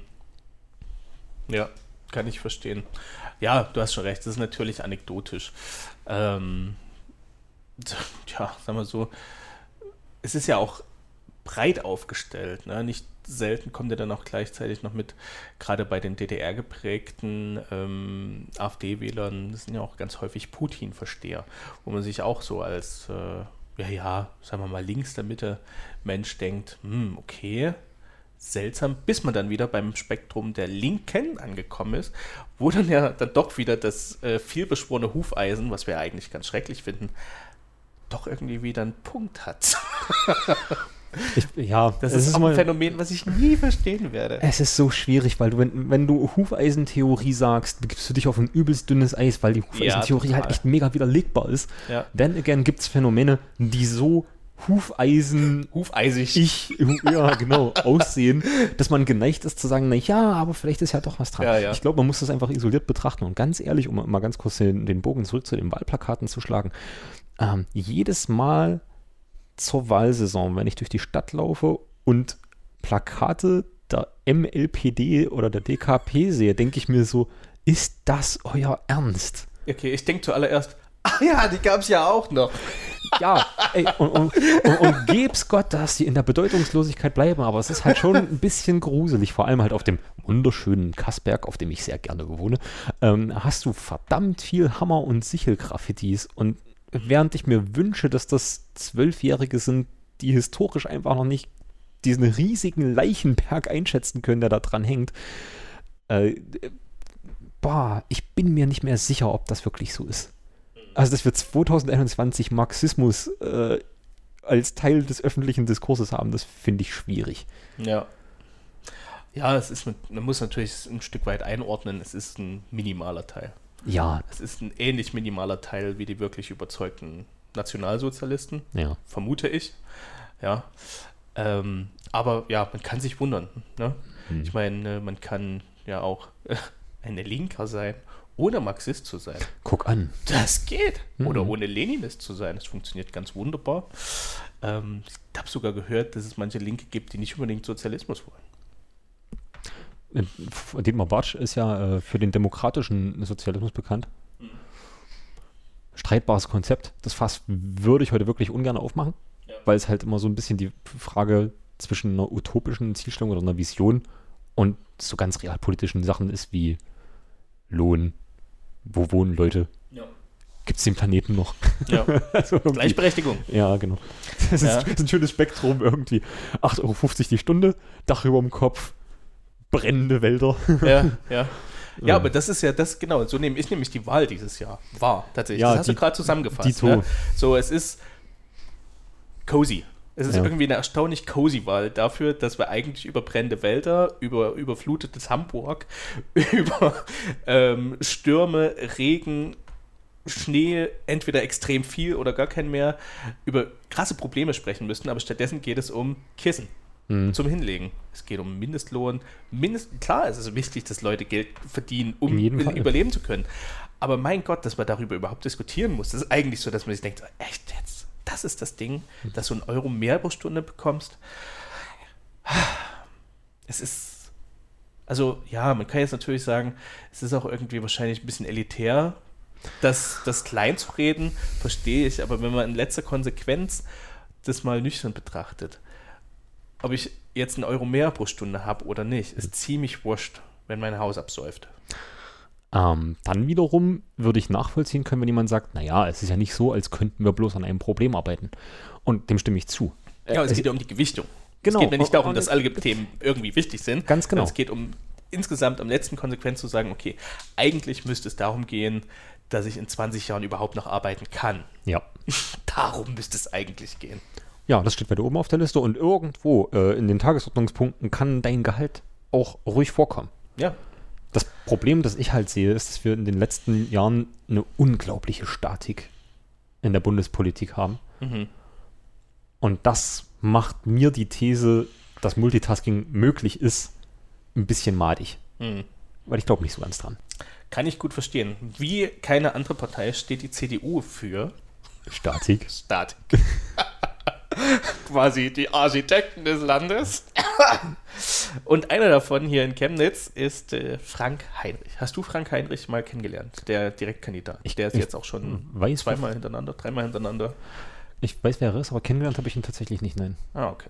Ich habe ihn mal ein bisschen kennengelernt, mein Geschäftspartner kennt ihn auch persönlich. Das ist auch immer so ein interessanter Punkt. Oftmals sind die dann im direkten Kontakt ja auch sehr in Ordnung. Warum denn nicht? Leute. Ne? Warum denn nicht? Ne? Richtig. Aber dann äh, schaut man sich wieder Plakate an oder lustige Instagram-Beiträge und denkt sich so, okay, was hast du hier eigentlich vor? was willst du hier eigentlich damit erreichen? Ja. Ich mach mal Und eben- wen? Und, und wen, allerdings. Ich glaube, ich habe auch ein Plakat von ihm abfotografiert. Ah ja, Das genau. Ist es nicht? Herz, Verstand, Chemnitz. Genau. Richtig, ja. Wo ihr so denkt, so, okay, hm, Herz, Verstand, Chemnitz. Klingt ein bisschen, ein bisschen wie ein Schlagertitel, ein Lokal mit Lokalkolorit, ne? Kann man sich, das schunkelt so richtig schon sprachlich mit. Ähm, aber was, was, was, also was ist denn die Positionierung dahinter? Ja, also ich denke ja immer ja zuerst an Positionierung, ne? Konzeptmensch, der ich da halt bin, und frage mich, okay, wie grenzt dich das denn jetzt ab? Dass du ein Herzmensch bist. Wählt man einen Herzmensch in die Politik? Ist das ein Argument? Ich habe das anders verstanden. Es ist halt das Abwägen zwischen Ratio und Emotio. Nur Und der, das Ergebnis kommt Chemnitz raus, oder was? Und das ist ganz erstaunlich. Nee, es ist, es ist halt der Versuch, ähm, diesem konservativen Plakat mit grauem Hintergrund irgendwie mit einem Wort wie Herz ein bisschen Herz zu geben. Which fails terribly. Ja, es ist halt es ist so überhaupt keine thematische Abgrenzung auch. nee. Also, die, dass die CDU sagt, okay, wirklich Inhalte komplett überwinden, Hm. das war schon so ein Punkt, wo ich ein bisschen, pff, ja, Es zieht sich aber, du, du hast vollkommen recht, es zieht sich als Konzept zum einen diese drei äh, Substantive mit Punkt durch und zum anderen die Tatsache, dass inhaltlich echt wenig bei rumkommt. ja, Ja. Auch, auch die Großflächen der CDU sind halt immer irgendwie so Macher-Rhetorik, bei der ich sofort an den ähm, amtierenden Ministerpräsidenten von Sachsen denken musste, der so ein Handwerkerplakat hatte zur, zur letzten Wahl, wo er sein weißes Hemd äh, mit ja. hochgekrempelten Ärmeln ja. hatte. So wie, ja. das, was Bauarbeiter machen, ne? die krempeln von ihrem weißen Hemd so die Ärmel hoch. Genau, das genau. Daran erinnere ich mich auch. Ja, ja. Das fand ich auch mega überzeugend. Ja. Also so CDU als Macher zu zeigen, ist sowieso immer also auch mega witzig. Ne? Wir haben ja gerade schon gesprochen, das sind eigentlich die Statiker. Und Statiker haben es oft an sich, dafür zu sorgen, dass nichts passiert. Das ist eigentlich ihre Aufgabe. Was auch eine Kernkompetenz ist, die ja wichtig ist. Also ja, ja aber Macher. Ist, ja, aber konservieren ist in Ordnung, ja. ähm, weil es diesen Widerstreit von was brauchen wir noch, was muss bleiben und was sollten wir dringend ändern, braucht. Das ist das, das, das Wesen des Diskurses. Ähm, dann wiederum finde ich immer lustig, dass man sich ja vor Augen halten muss, dass die CDU die letzten vier Legislaturperioden und davor auch schon seit Jahrzehnten Regierungspartei gewesen ist. Mhm. Und wenn die sich dann als die Treiber des Wandels profilieren würden, das würde man denen doch nicht abnehmen. Mhm. Denn man müsste ja fragen, okay, what took you so long? Also, was war denn die letzten Jahre mit Digitalisierung? Also, ich habe heute eine, äh, einen Hinweis bekommen auf eine etwas ältere Story von Netzpolitik.org. Hervorragende Plattform. Ähm, vom Januar diesen Jahres dass in Deutschland noch, ich glaube, irgendwas wie 60.000 äh, Rechner in Behörden mit Windows 7 laufen. Windows 7 wird, die Älteren werden sich erinnern, seit fast zwei Jahren nicht mehr supported. Ähm, und dann denkt man sich so, ja, die Partei, die jetzt hier gerade sagt, yo, Deutschland in der digitalen Zukunft, die hätte sich ja da irgendwie mal kümmern können, dass mal die Windows 7 Rechner wegkommen. Und dann steht da so eine wirklich infinitesimal kleine Zahl dahinter, was das kostet jetzt diese blöden Windows-Lizenzen zu kaufen. Ja, dann macht das doch. Gestern. Also, da braucht man auch nicht über Flugtaxis diskutieren vorher, wenn das an solchen Dingen scheitert. Oh ja, die Flugtaxis. Auch ein gutes Thema. Das war Doro Bär, ne? Doro Bär, genau. genau. Aber eigentlich ja auch bloß, weil Frank Thelen gesagt hat, ja. dass Flugtaxis das nächste heiße Ding sind. Und Frank Thelen habe ich ja auch ganz speziell gefragt. Also einerseits, ich weiß nicht, hast du das mal geguckt, Höhle der Löwen? Ja. Ja ich habe Frank Thelen in Höhle der Löwen immer geliebt, weil er so unverstellt lebensfremd war. Ja. Das fand ich immer mega unterhaltsam. Dass der Typ nicht in Staubsauger investiert, ist ja klar. Der hatte noch nie einen in der Hand ja. und hat das auch offen zugegeben. Ich fand das mega witzig. Aber so als Typ, als Mensch, mega unsympathisch einfach. ich folge immer auf LinkedIn und denke mir oft so, so Blutdruck. Wirklich. Also heftig. Es ist vor allem immer so witzig, dass das die Influencer für den Tech-Bereich in Deutschland sind. Ja, der konservativste von allen, ey. Boah, naja. Du hast einen Tech-Investor bei Wish bestellt und das ist, was du bekommen hast. Ja, ja, so ungefähr. Das stimmt. Ah, naja, aber Macher ist ja ein gutes Stichwort, weil nicht nur die CDU versucht, sich mit Herz, Verstand, Chemnitz. Ganz ehrlich, eigentlich ist das ein Spruch, wenn ich so denke, du hast es diesmal nicht ernst gemeint, oder? Es war dir diesmal ziemlich wurscht. Also das lese ich da eigentlich raus. Ja. Ähm, gefühlt lese ich das aber bei dem SPD-Kandidaten, der auch zum pff, fünften Mal antritt, oh. genauso raus. Ja, Detlef Müller, Mutmacher Müller. Boah. Bin beim Lesen Alter. eingeschlafen. Ähm, ja. Was ich erstaunlich finde, ist, dass die Optik der SPD erstaunlich autoritär aussieht. Das ist eine interessante Designentscheidung. Ja. Blutroter Hintergrund, ah, nee, das, das, ist eine arg negative Assoziation. Ein, ein roter Hintergrund mit einem ja. Schwarz-Weiß-Porträt, das so ein kleines bisschen nach Objektivverzerrung aussieht. Ja, das ähm. stimmt. Also, wobei, das sieht vor allem bei ihm so aus. Ja. Ne, beim äh, Olaf Scholz, das, was die gute Agentur gemacht hat in Berlin, sieht das nicht so aus. Und es ist auch so auffällig. weißt du, also ich als Gestalter kann halt auch nicht umhin zu sagen, boah, Leute, wenn ihr halt so ein Corporate Design für die SPD habt, dann zieht das bitte mit den gleichen Objektivbrennweiten durch, damit das Gesicht nicht so verschieden aussieht, weil das passt halt überhaupt nicht. Und abgesehen davon ist auffällig, wie klein der inhaltliche Teil auf den SPD-Plakaten ist. Ja. Mindestlohn und Miete. Ja. Fertig. Dass es überhaupt jemand wählt in Chemnitz ist erstaunlich. Weil Macht der Gewohnheit, wie wir vorhin festgestellt das sind haben. doch keine Themen. Wirklich. Hier, also Mindestlohn vielleicht noch für ein paar. Im Großen und Ganzen ist der Verdienst in Chemnitz mittlerweile aber gar nicht mehr so schlecht. Ja, na vor allem, also Mindestlohn, und Mieten ist ja überhaupt kein Problem. Ja, ähm, ich finde nicht diskutabel, dass es Positionen gegen eine Erhöhung des Mindestlohns gibt. Ich würde die FDP da relativ stark sehen.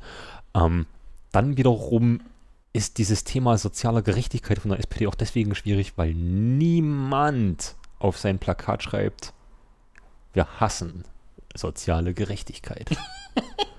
Inhaltlich Ja. ist das mitunter so, dass die Leute sich so verhalten, als wäre das so, aber das behauptet halt niemand von sich. Insofern kannst du dir das Thema eigentlich auch klemmen.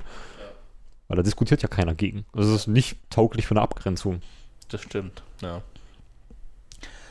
Aber gut, das taugt vielleicht als Positionierung im Sinne von, wenn man das schafft, zu sagen, okay, wir stehen wirklich dafür und alle anderen nicht.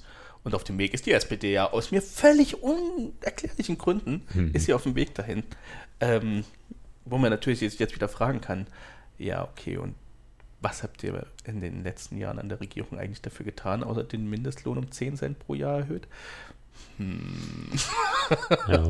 Hast du eine Großfläche von der SPD gesehen? Ich Bin ich bin, ein- ich bin gerade keiner Ja, gegenwärtig. oh, also tatsächlich von Detlef Müller nicht, aber von Olaf Scholz. ah, das war der Klimakanzler, ne?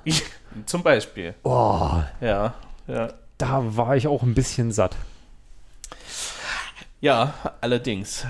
Naja, also der andere Macher, der ja auch den ICE nach Chemnitz geholt hat, angeblich, was übrigens nicht stimmt, aber psst. Ähm, ja, der Mutmacher Müller. Von der SPD. Nicht zu heiß waschen. ähm, Das, das war ein äh, Parodieplakat, ne? Wenn Genau. ich mich recht entsinne. Ja. Genau, von, der- von der Von- Partei Die Partei. von der Partei Die Partei. Sind, äh, guckt mal auf äh, Twitter, äh, vielleicht ganz kurzer Hinweis, äh, da bin ich auch unterwegs als Vorlauter Markus. Da habe ich das auch mal gezeigt für alle Menschen, die nicht in Chemnitz unterwegs sind, die können sich da mal einen Einblick davon verschaffen, wie leicht es ist, mit einer Socke über den Kopf den Eindruck von Detlef Müller herzustellen. Erstaunlich. ja, Mhm. so leicht ist das. Ich habe sowieso das Gefühl, die haben irgendwie so einen leichten Fischei Ja, da benutzt Ja, beim Foto. auf jeden Mega Fall. dumme Idee. Also es kommt ihm auch so überhaupt nicht entgegen. Ganz uneingenommen, ne, wie der Mann jetzt aussieht. Es kommt ihm überhaupt nicht entgegen, diese Fischei-Optik. das war ja das, was ich vorhin meinte. Bitte gleiche Brennweite für alle verwenden, ansonsten wirkt, also das, das wirkt einfach nicht. Was mir gerade bewusst wird, als ich hier über die Plakate schaue, wir haben verhältnismäßig viele Männer mit Glatze dieses Jahr. Ja, vielleicht solltest du doch nochmal drüber nachdenken. Ja, auf jeden Fall. ja, das stimmt. Aber Stichwort viele Männer. Wir haben überhaupt ja fast nur Männer. Die Überleitung habe ich dir Auswahl. hingelegt, oder? Die war stark, wirklich. 13 Kandidaten. Es gab noch nie so viele Direktkandidaten Hm. in Chemnitz. Positiv. Auswahl. Gut. Aber nur eine. Nur eine. Entschuldigung. Nur eine ist eine Frau. Mhm. Zufälligerweise die von den Grünen. Ne?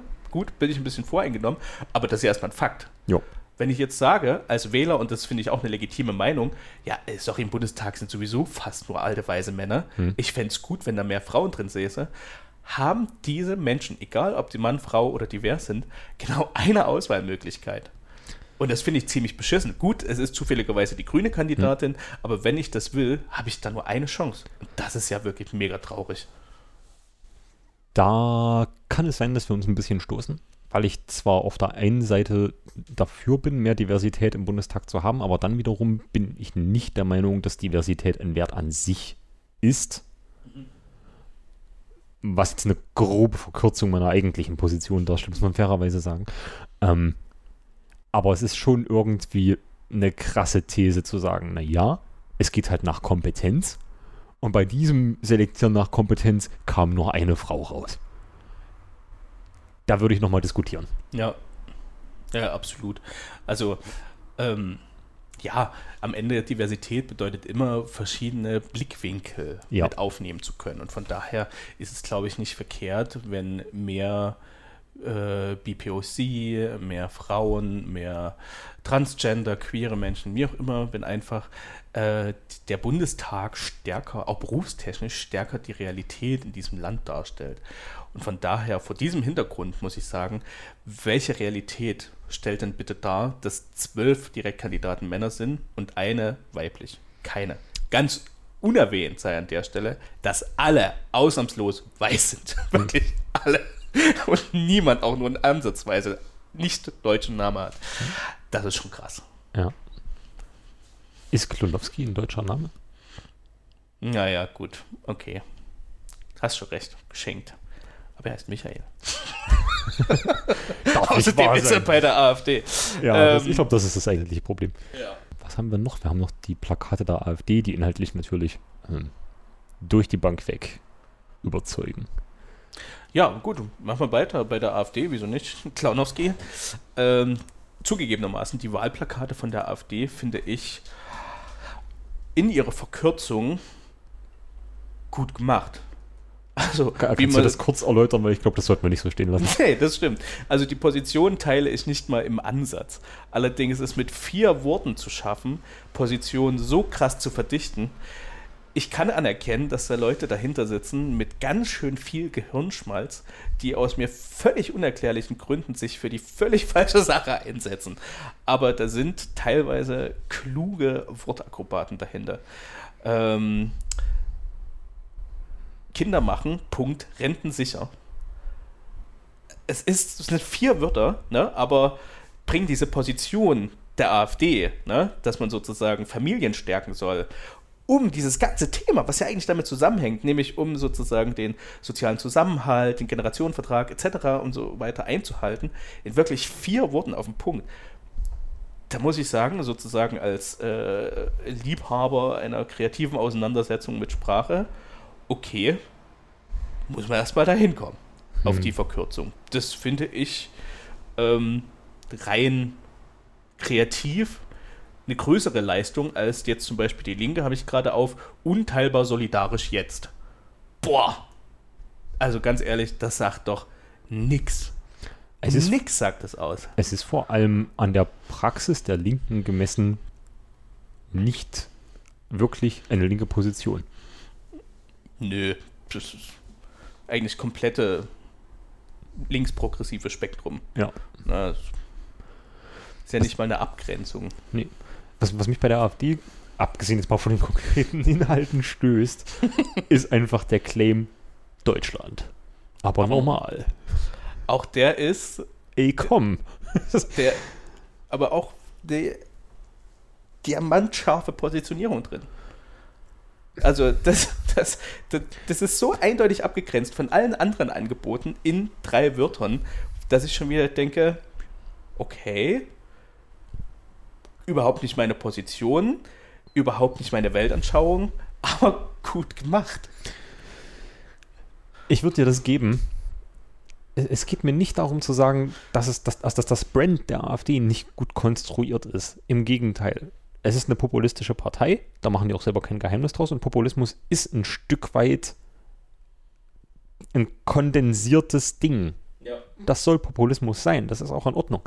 Die Frage, die ich mir halt stelle, ist, wenn, wenn du diese Fläche von Zentimetern mal Zentimetern hast und du willst darauf irgendwas rüberbringen und du verwendest das untere Viertel des Plakats für dein Logo und den Claim Deutschland aber normal, dann frage ich mich so ein bisschen, was soll denn da jetzt bei mir rumkommen?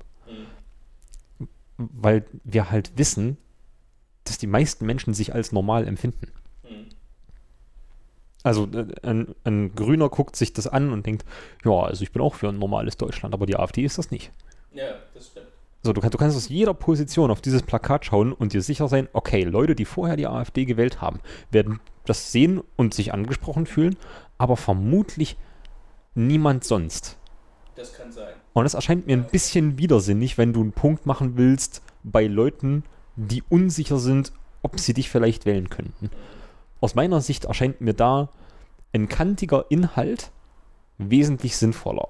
Und eine Sache muss man sagen, die AfD ist in diesem Wahlkampf, zumindest auf den Plakaten, nicht so kantig. Nee, Das haben andere Parteien dieses Jahr in Anführungsstrichen besser hinbekommen. Sie sind insgesamt in Position gemäßigt aufgetreten und haben, glaube ich, strategisch gehofft, dass sie der CDU dadurch mehr nehmen. Was Vermutlich. aber scheinbar nicht aufgeht, weil die AfD ja prozentual stagniert, Ja. tatsächlich.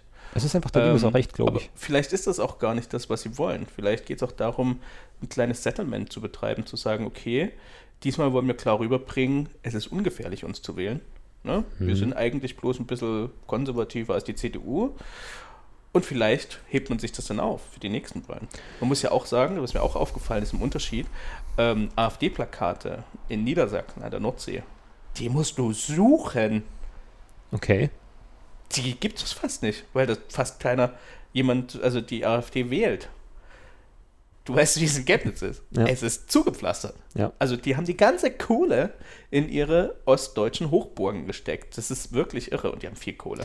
Was auf die Ähm, Settlement-Position oder These durchaus passen würde. Ja. Das ist ein interessanter Gedanke. Vor, vor allem vor dem Hintergrund, äh, ein, ein Plakat, das mir von der AfD sehr hängen geblieben ist, war Deutsch statt Gendern. Ja. Ähm, wir haben im Vorgespräch schon kurz darüber gesprochen. Ich finde daran ein paar Sachen eigenartig. Aber die Sache, die wir, glaube ich, beide nicht so ganz verstehen daran, ist, dass ich in, in, Deutschland und vor allem in Sachsen nicht das Gefühl habe, dass es eine breite Öffentlichkeit gibt, die ein Plakat, wo jetzt äh, endlich mal gendern draufsteht, gut finden. Also es gibt kaum wirklich stimmt. überzeugte äh, Vertreter geschlechtergerechter Sprache. Ja. Und das ist halt dann, also dadurch wird das so strohmannig. Mhm. Genau wie halt diese Migrationsthematik immer schon in Sachsen eine totale Strohmann-Thematik gewesen ist. Mhm. Ja, das stimmt. Es gibt nicht wirklich Migranten hier. Wenige. Die sind krass marginalisiert. Ja, und, aber die AfD kann halt gegen die gut Stimmung machen. Und jetzt geht die AfD halt hin und macht auf einem Plakat Stimmung gegen Leute, die MitarbeiterInnen sagen. Die das Glocken eh auf die Reihe kriegen. Ja. Dramatisch. Alter, Und das ist die Bedrohung? Ja. Echt? Weiß nicht. Also, wie gesagt, ich bin äh, vielleicht bereit zu sagen, okay, ist brandmäßig gut gemacht, aber inhaltlich überzeugt es mich überhaupt nicht. Und ich bin der Meinung, wenn du eine national-konservative Partei bist, hast du jede Menge Futter in Deutschland. Das stimmt, ja. Und dass sie das nicht nehmen, das wundert mich ein bisschen. Ja, es ist halt nicht mehr so dieses, äh, was es noch 2017, 2016 gab, auch äh, ein Schießen auf ähm, Moscheen, also verbales Schießen, um Himmels Willen, äh, auf Moscheen, ähm, überhaupt dieses ganze, äh, die Xenophobie ist nicht mehr so das massive Ding, die, die Islamophobie ist nicht mehr so das starke Ding. Aber auch da ist wieder die Frage, vielleicht monothematisch, das ist ja auch das größte Risiko jeder Partei, die sich etablieren will im Parteiensystem, bloß für ein Thema bekannt zu sein. Ich denke, das ist also wirklich, also wenn ich ein was bei der AfD gelernt habe, das ist die erstaunlich viel Kohle haben, Punkt eins. Und Punkt zwei, dass es da ein paar richtig schlaue Leute gibt, die leider, wie gesagt, für die völlig falsche Sache unterwegs sind. Ich würde mich also nicht überraschen, wenn man sagt, so, ja, okay, das ist jetzt einfach nicht unser Schwerpunkt hier, das Ding, hier die Bundesregierung zu stellen, sondern lieber zu sagen, jetzt so rüberkommen, dass die CDU das nächste Mal vielleicht schwach wird. Denkbar. Ja. Ähm, eine Sache, die mir gerade bei den AfD-Plakaten auffällt, aber vielleicht kommen wir da später drauf. Ähm, die, die Stimmung im Moment ist natürlich, zumindest in meiner Wahrnehmung, noch sehr stark durch Covid geprägt. Und was mich ein bisschen wundert im Wahlkampf, ist, dass das so wenig inhaltlich eine Rolle spielt, mit wenigen Ausnahmen. Also die, die FDP als eine liberale Partei mit der Großfläche am Schlossteich, wo dann so ein länglicher Text über Freiheit und wie wichtig das für die Wirtschaft ist, draufsteht, ähm, passt natürlich thematisch gut auf Grundrechtseinschränkungen. Ja. Ist aber, weiß Gott, nicht so offensiv, wie sie hätte sein können. Vielleicht auch daher, weil der Konsens relativ breit ist, was die äh, Covid-Maßnahmen betrifft. Wir haben die Basis, okay, aber wir haben auch die AfD mit diesem kleinen Plakat Grundrechte vor der Regierung schützen, Mhm. wo ich schon sagen würde, okay, Das das, spielt ist, darauf ein, an, ja, das ist Ja. ein Covid-Ding. Ähm, hast du das Gefühl, dass das entscheidend sein wird? In einzelnen Wahlkreisen, ja. Hm. Im Erzgebirge zum Beispiel. Also, mich würde es total interessieren. Da draußen, liebe Sozialwissenschaftler, bitte legt nach der Wahl die Wahlergebnisse der AfD mal übereinander mit der Impfquote und guckt mal, was dabei rauskommt. Das würde mich brennend interessieren. Ich will eigentlich keine These in den Raum stellen, aber es würde mich nicht überraschen, wenn es irgendeinen Zusammenhang dazu gibt. Ähm, ich glaube, da gab es tatsächlich Umfragen schon mal, äh, gab es da erste Überlegungen, aber Umfragen sind Umfragen. Ne? Also Ja. am Ende muss man sich wirklich die Ergebnisse angucken. Ähm, also von daher vereinzelt schon, da wo sowieso in den Landkreisen so die Kritik relativ stark aufgebaut ist. Ähm, aber in Gesamtdeutschland, nee. Dann wundert es mich, dass die AfD halt da drauf springt, weil ich auch nicht glaube, dass das Potenzial so endlos ist. Es gab noch das Plakat Hände waschen statt Hirne. wo das, echt? Das hat die AfD? Ja, wo das Wort Hirn echt nicht drin vorkommen sollte, mein ja. lieber Scholli. Ähm, aber es, es erstaunt mich schon, dass es doch so ein Thema ist. Ja, es scheint eine Gruppe von Menschen zu geben, die überhaupt nicht mit den Maßnahmen einverstanden sind, aber wie stark sie damit nicht einverstanden sind. Und ob das der AfD hilft, das steht nochmal auf einem anderen Zettel.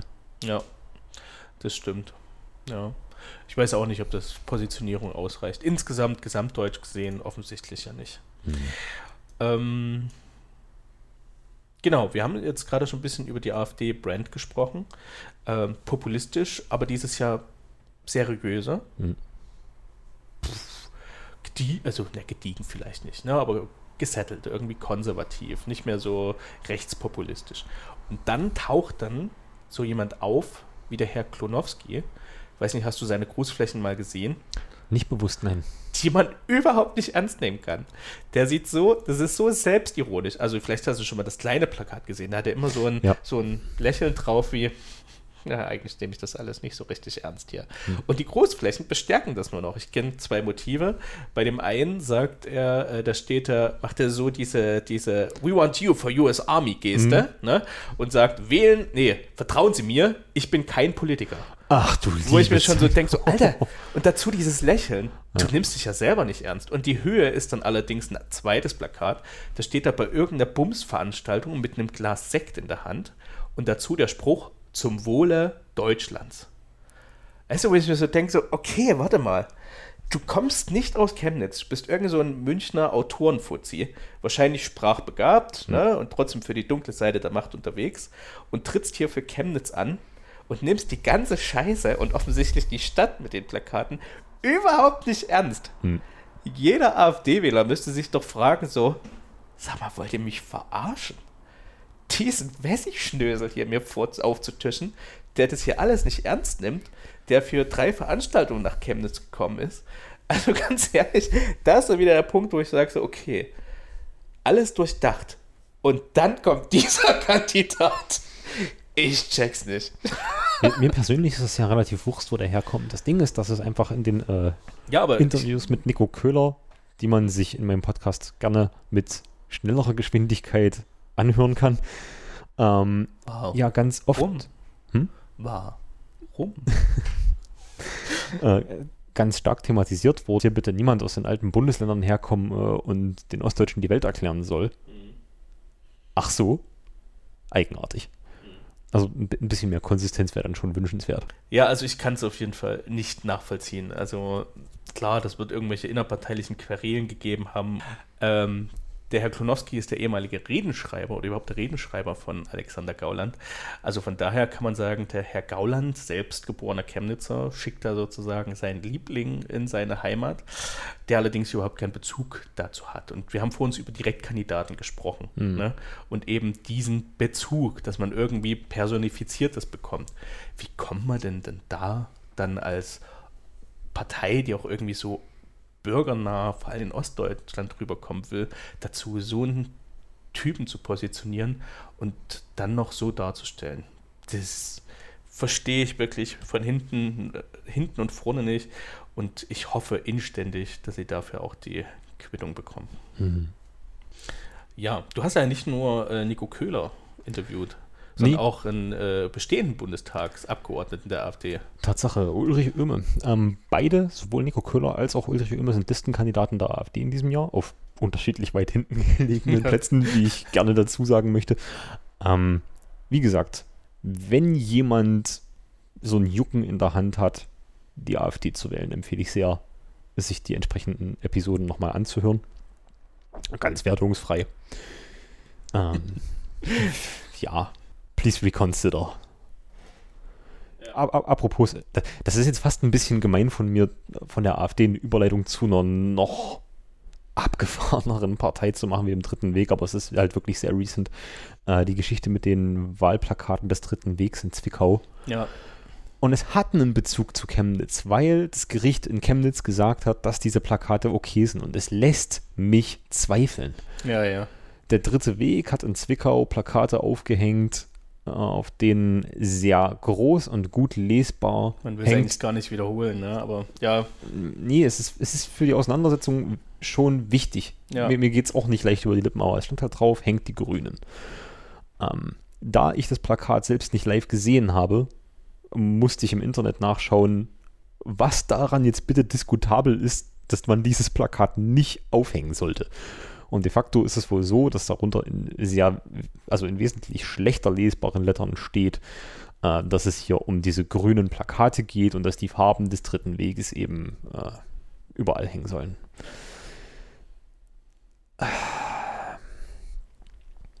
Ich weiß nicht, ob ich es irgendjemandem von den Hörern sagen muss, aber das ist nicht in Ordnung.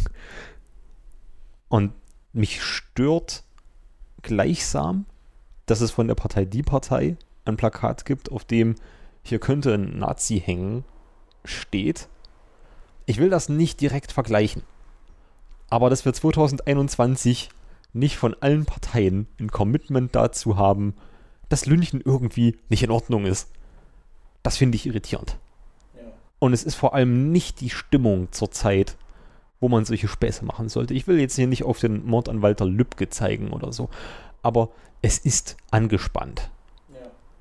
Bitte gebt ein bisschen Obacht. Das stimmt. Sie sein das Plakat von der Die Partei, die Partei habe ich gar nicht mehr gedacht. Ich hatte immer äh, Nazis töten im Hinterkopf und das, den Vergleich fand ich immer falsch, weil das Plakat hängt mit dem anderen von dem dritten Weg nicht zurück, Ja. äh, nicht zusammen, weil Nazis töten, ja genau, Nazis töten andere Menschen. Das ist tatsächlich äh, deren Ideologie. So, Ja. ne? Und äh, der andere, das andere Verständnis ist natürlich immer, wenn du dich selbst als Nazi verstehst, okay, ja, dann kannst du das so lesen. Aber wer, also ich weiß nicht mal, ob Nazis sich freiwillig als Nazis verstehen, ganz ehrlich. Keine Ahnung. Ja, das, das, das ist ja ein Spektrum von Leuten, die sagen, nein, bin ich nicht. Und die Checkliste ist aber relativ voller Häkchen. Und dann muss die Ja. sagen, ja, ich bin das. Ja, Und das ist- braune Häkchen, ja. Ja, ganz erstaunlich, dass es echt Leute gibt, die sagen, nö, nö, ja, ich bin Nationalsozialist. Haben wir in Chemnitz tatsächlich auch ein paar. Ja, das stimmt, das Ähm. gibt es. Wobei sie es ja dann oft nennen, nationaler Sozialist. Das, die, die Tatsache, das war so abgefahren. Ich bin äh, vor der letzten Wahl im Chemnitzer Zentrum unterwegs gewesen und da, wo immer die Promoter stehen, an der Galerie Roter Turm gegenüber, äh, stehen ja normalerweise Leute, die irgendwie für blinde Panda-Babys äh, Ja. Unterschriften sammeln, was völlig in Ordnung ist. Und dann auf einmal eines Tages im Sommer, ich hatte so eine Obstkiste auf dem Arm, sodass ich wie üblich nichts hätte unterschreiben können, stand der dritte Weg dort Okay. mit Promotern. So, okay. entschuldigen Sie, Sir. Und diese Promoter haben halt national, revolutionär, sozialistisch auf ihren T-Shirts stehen gehabt. Ich dachte mir so, ich hoffe, dass du echt Parteimitglied bist. Also ich, ich, ich möchte mir nicht vorstellen, dass irgendein Studi-Promoter so einen äh, Brief kriegt von seinem Auftraggeber. von, Ja, äh, heute gibt es ein paar mehr Euro die Stunde. Du musst jetzt sehr tapfer sein. Dieser Weg wird kein leichter sein. Ja. Also, was?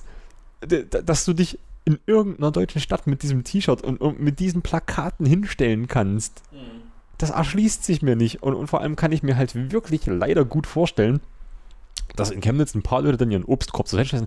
Ja, erzähl mal. ja, Ich bin interessiert. ja, Es ist halt nicht mehr ausgeschlossen. ja. Und das, das verblüfft mich. Das stimmt, ja. Du hättest deinen Obstkorb zur Seite stellen können, zu gucken, ob du vielleicht doch ein faules Obst drin hast. Ja, Genau. Wir haben ja quasi die Grünen da gerade besprochen und tatsächlich ähm, eine Sache hast du nicht erwähnt. Die wurden erlaubt, die Plakate vom Dritten Weg, unter der Auflage, dass sie mindestens 100 Meter weit entfernt sind von den Plakaten der Grünen. Und natürlich schon fragt, ach so, okay, also kann ich jetzt auf die Plakate draufschreiben, tötet alle Christdemokraten. Hauptsache, es hängt 100 Meter weit entfernt von den Plakaten der CDU. das ist eine so dermaßen seltsame Gerichtsentscheidung. Aber die Konsequenz der Grünen finde ich persönlich, ja, okay, ich bin mir vorhin genommen, aber dennoch, ich fand sie sympathisch zu sagen, okay, dann kann wir jetzt einfach so viele Plakate, wie es nur irgendwie geht, nach Zwickau mhm. und hängen die so, dass kaum noch eine Litfaßsäule, eine. Laterne übrig bleibt, wo man, wo der dritte Weg das jetzt noch regelkonform ihr Ding hinhängen könnte. Mhm. Das fand ich tatsächlich eine gute Maßnahme. Zu dem Thema Laternen vollhängen wollte ich noch eine kleine Sache loswerden. Äh, in Wiesbaden. Das äh, war so ein Hinweis, den ich über die Humanisten bekommen habe. Äh, vor, vor sehr wenigen Tagen, ich glaube im September auch, ähm, gab es eine Maßnahme, die eigentlich so eine kosmetische fürs Straßenbild gewesen ist. Es sind äh, mehrere Wahlplakate von Parteien ohne Ankündigung verschwunden. Und zwar, weil die Laternen gestrichen werden mussten. Okay. Und dann hat man halt die Plakate entfernt. Und logischerweise haben die Leute jetzt dann nicht eingesehen, die hinterher da wieder hinzuhängen. Ähm, während das für eine Partei wie die SPD wirtschaftlich kein übelster Schaden ist, muss man sich halt klar machen, mit welchen Budgets Kleinstparteien hantieren. Mhm. Und dass das überhaupt keine Option ist, einfach irgendwie während des laufenden Wahlkampfs dann nochmal ein paar Plakate zu drucken. Ja. Und das ist, also die Humanisten haben da dann den Hashtag äh, Laternengates gerockt. das war ein bisschen drüber.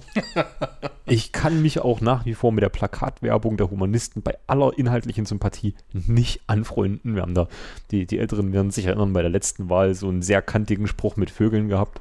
Ah ja. Hm. Ähm, nee, Leute. Und mit, mitunter merkt man halt wirklich einfach, dass da kleinere Budgets dahinter sind und dass es auch nur drei, vier Marketing-Experten auf 100 Leute in der Bevölkerung gibt. Ja. Und die sind echt ungleich verteilt in den Parteien. Ja, klar, das stimmt. Das ist ein bisschen bitter. Ja, visuell finde ich sie eigentlich mal ganz hübsch, die Partei der Humanisten-Plakate. Aber sie sind eigentlich oft ein bisschen ungeeignet für äh, Autofahrer. Weil der Spruch in der Regel viel zu wenig Platz einnimmt. Eher so für, also auch für Radfahrer schon ungeeignet, Rollerfahrer ungeeignet. Eigentlich nur für Fußgänger okay. Hm. Wie gesagt, hier, hier stößt immer der Anspruch so ein bisschen gegeneinander. Ähm, Parteien, da sehe ich jetzt nicht nur die Humanisten, die einen starken Fokus auf so rationalem Diskurs haben und auf, das ist alles nicht so einfach, hm. für diesen Plakate natürlich überhaupt nicht geeignet. Weil ein Plakat sagt halt, doch, das ist so einfach. Ja, ja. Vier Substantive. Hm. Ja. Und, das, und das beißt sich nun mal. Äh, mir als Gestalter geht noch was ganz anderes auf den Keks, und zwar, ich mag keine Farbverläufe. Ach so, okay. Und, ja. Der Farbverlauf der Humanisten ist sehr schön. Ähm, locker fürs Auge, aber es ist auch ultra viel Weißfläche auf den Plakaten. Ja, gut. Und das, das ist, das ist einfach so eine eigenartige Gestaltungsentscheidung. Eine Partei, die ähnlich viel Weißraum hat, aber dafür einen ungleich fotogeneren Kandidaten, ist die FDP. Ich mag wirklich sehr diese Instagrammable Christian Lindner Fotos. Mhm. Inhaltlich hat es nichts zu sagen, aber es ist schön fürs Auge. Ja, das stimmt. Es ist aufgeräumt, auf jeden Fall. Ne? Witzigerweise auch grau, wie die SPD. Stimmt. Ja, aber ja.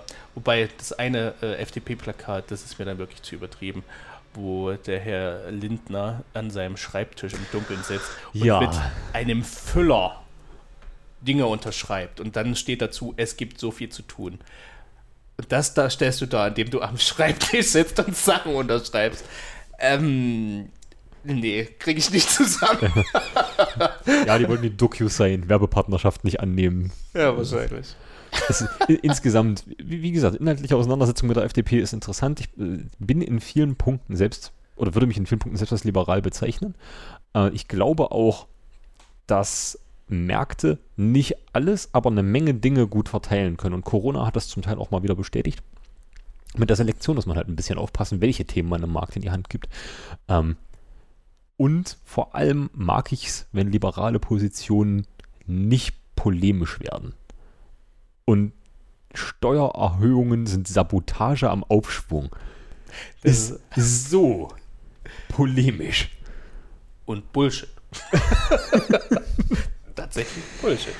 Ja, das Problem ist, dass Steuererhöhungen, das, das, das, muss man halt wirklich in Deutschland nur auch in einem historischen Kontext betrachten. Es gab in Deutschland immer mal Steuererhöhungen, über die letzten 30 Jahre eine ganze Menge.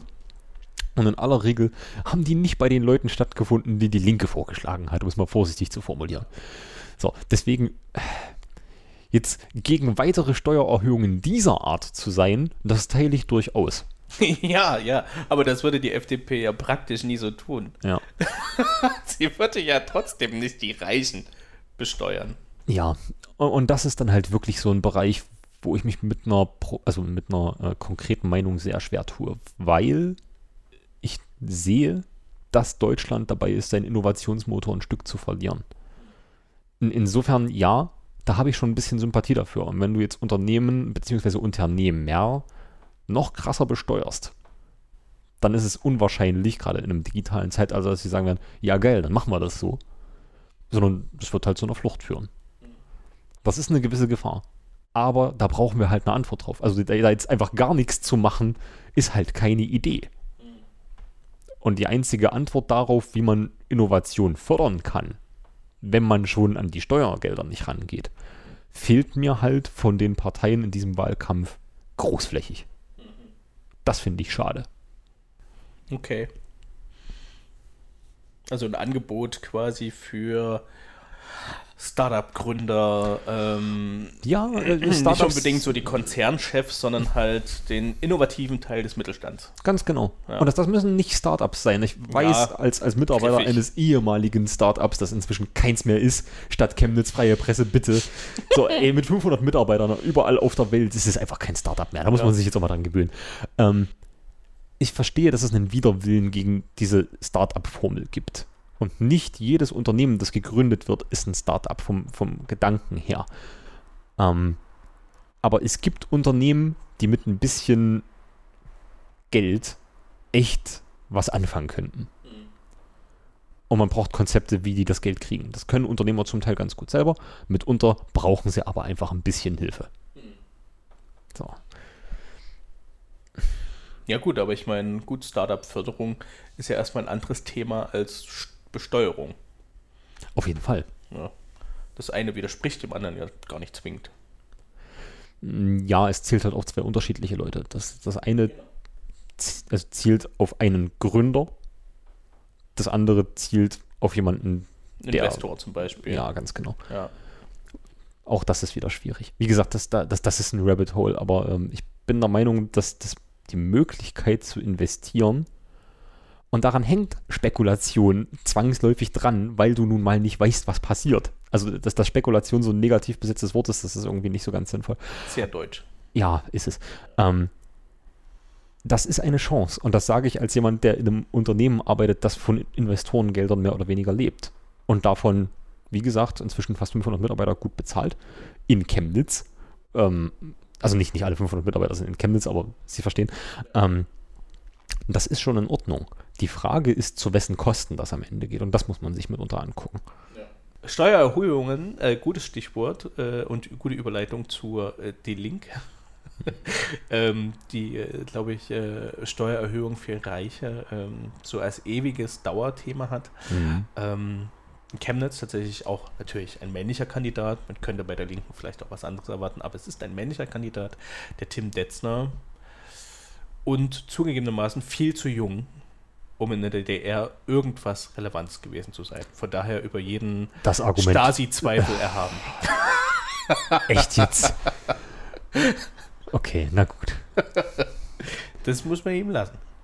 Und tatsächlich ganz, äh, also er ist auch als Person in Ordnung, Mhm. so kenne ihn ein kleines bisschen. Und sie haben jetzt tatsächlich so kleine äh, Comic-Plakate und Comics von ihm gemacht mit so einem kleinen, ich glaube, Vogel der Freiheit. Also auch die Linke hat ja, stimmt. einen Genau. äh, Vogel, äh, die Freiheit äh, natürlich als Thema. Ähm, das ist zumindest mal was anderes. Endlich mal auf dem Plakat nicht einfach nur das Foto von einem Kandidaten sehen, sondern was gezeichnetes. Das fand ich sehr angenehm.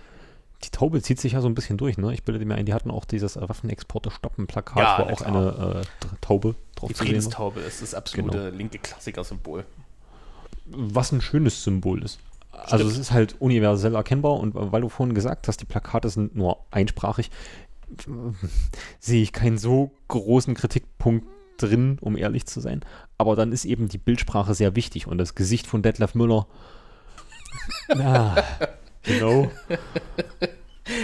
So, also Ja. wenn du dann irgendwie ein starkes Symbol wie eine Friedenstaube findest, finde ich das völlig valide. Du hast ja völlig recht, dass mit der Sprache, dadurch, dass viele Menschen, die die Sprache nicht sprechen, eh nicht wählen dürfen, Hm. ist es tatsächlich relativ wurscht. Was mir auch auffällt, das andere äh, Plakat, was du vorhin erwähnt hast, das Unteilbar Solidarisch Plakat, äh, ist auch teilweise englischsprachig wegen des Luftballons mit dem äh, Fuck Nazis. FCK NZS. Ja, genau. Ja, ja, ja, da steht FCK NZS. Wobei, das ist ja so ein Symbol. Das ist ja einfach nur da reingesetzt, um bestimmte Zielgruppen anzusprechen. Die 90% plus der Deutschen, die keine Nazis mögen. Nein, die, die das Symbol verstehen. Also, okay. Also eher junges Publikum. Hm. Weil da, wo die Buchstaben rausgelassen werden, also meine Eltern können das nicht so richtig nachvollziehen. Das teste ich, soll. das teste ich am Wochenende auf jeden Fall, ob mein Paps versteht, was damit gemeint ist. Ja, mach das mal. Ja. Ja, Vielleicht ist es der Run DMC-Bezug, so von wegen, ah ja, so funktioniert das. Ja, vielleicht. Oder äh, NZS BXN.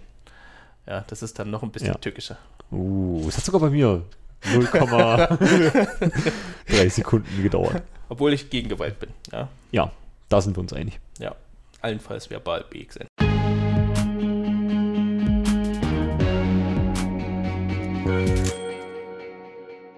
Wir Jetzt sind wir auch angekommen am Ende unseres Podcasts zum Thema Wahlwerbung, zum Thema Bundestagswahl. Clemens und ich haben äh, tatsächlich ziemlich lange gesprochen. Ich hoffe, ihr habt es bis hierher geschafft. Es würde mich sehr freuen, denn ähm, es bleibt natürlich auch dabei, ein kleines Fazit zu ziehen. Ihr werdet jetzt nicht von uns hören, dass ihr irgendeine bestimmte Partei wählen sollt. Das ist nicht der Zweck der Übung. Aber wir haben ja auch eigentlich über Wahlwerbung gesprochen. Und zumindest ich finde, dass die Wahlwerbung, sagen wir so, wir haben die Wahlwerbung bekommen, die wir als Land verdient haben. Das ist so treffend. Wir haben eine unglaublich konservative, langweilige Wahlkommunikation, Wahlwerbung, die kaum aneckt, die Abgrenzung manchmal fehlt, oft fehlt, die genauso wenig digital ist wie dieses Land. Die sich nicht traut, Themen anzufassen, die wehtun können. Ja.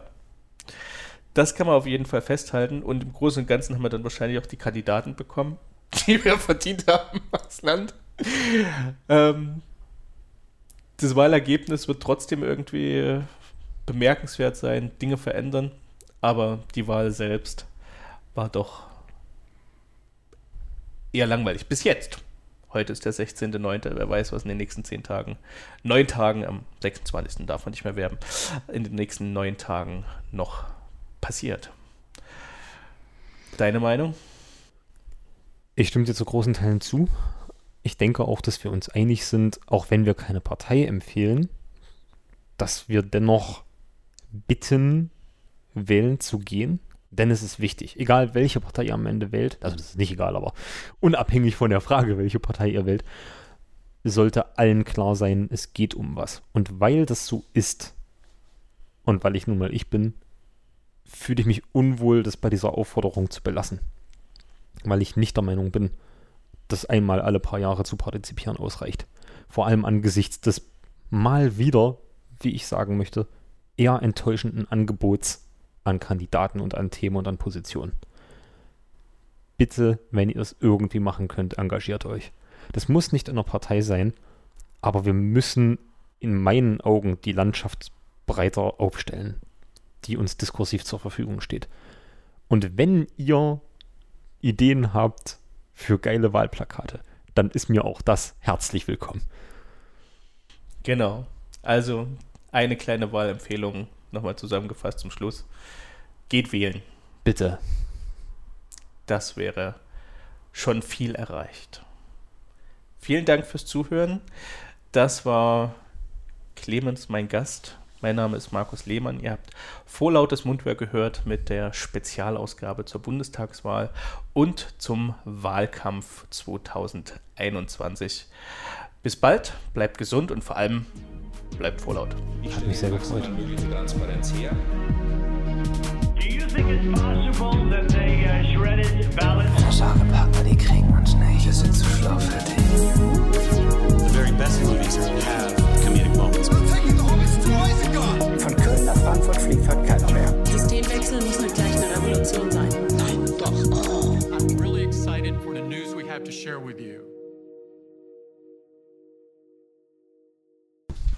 Gibt in äh, Leipzig eine Pizzeria, in der die Pizza Muskelprotz mit vier Sorten Fleisch angeboten wird. Mhm. Und ich stelle mir furchtbar gerne vor, wie ein Mensch da reinkommt, so ein normaler deutscher mit 50er. Ja. Und die Karte und denkt, ja, die meinen mich. So, Ja, ja.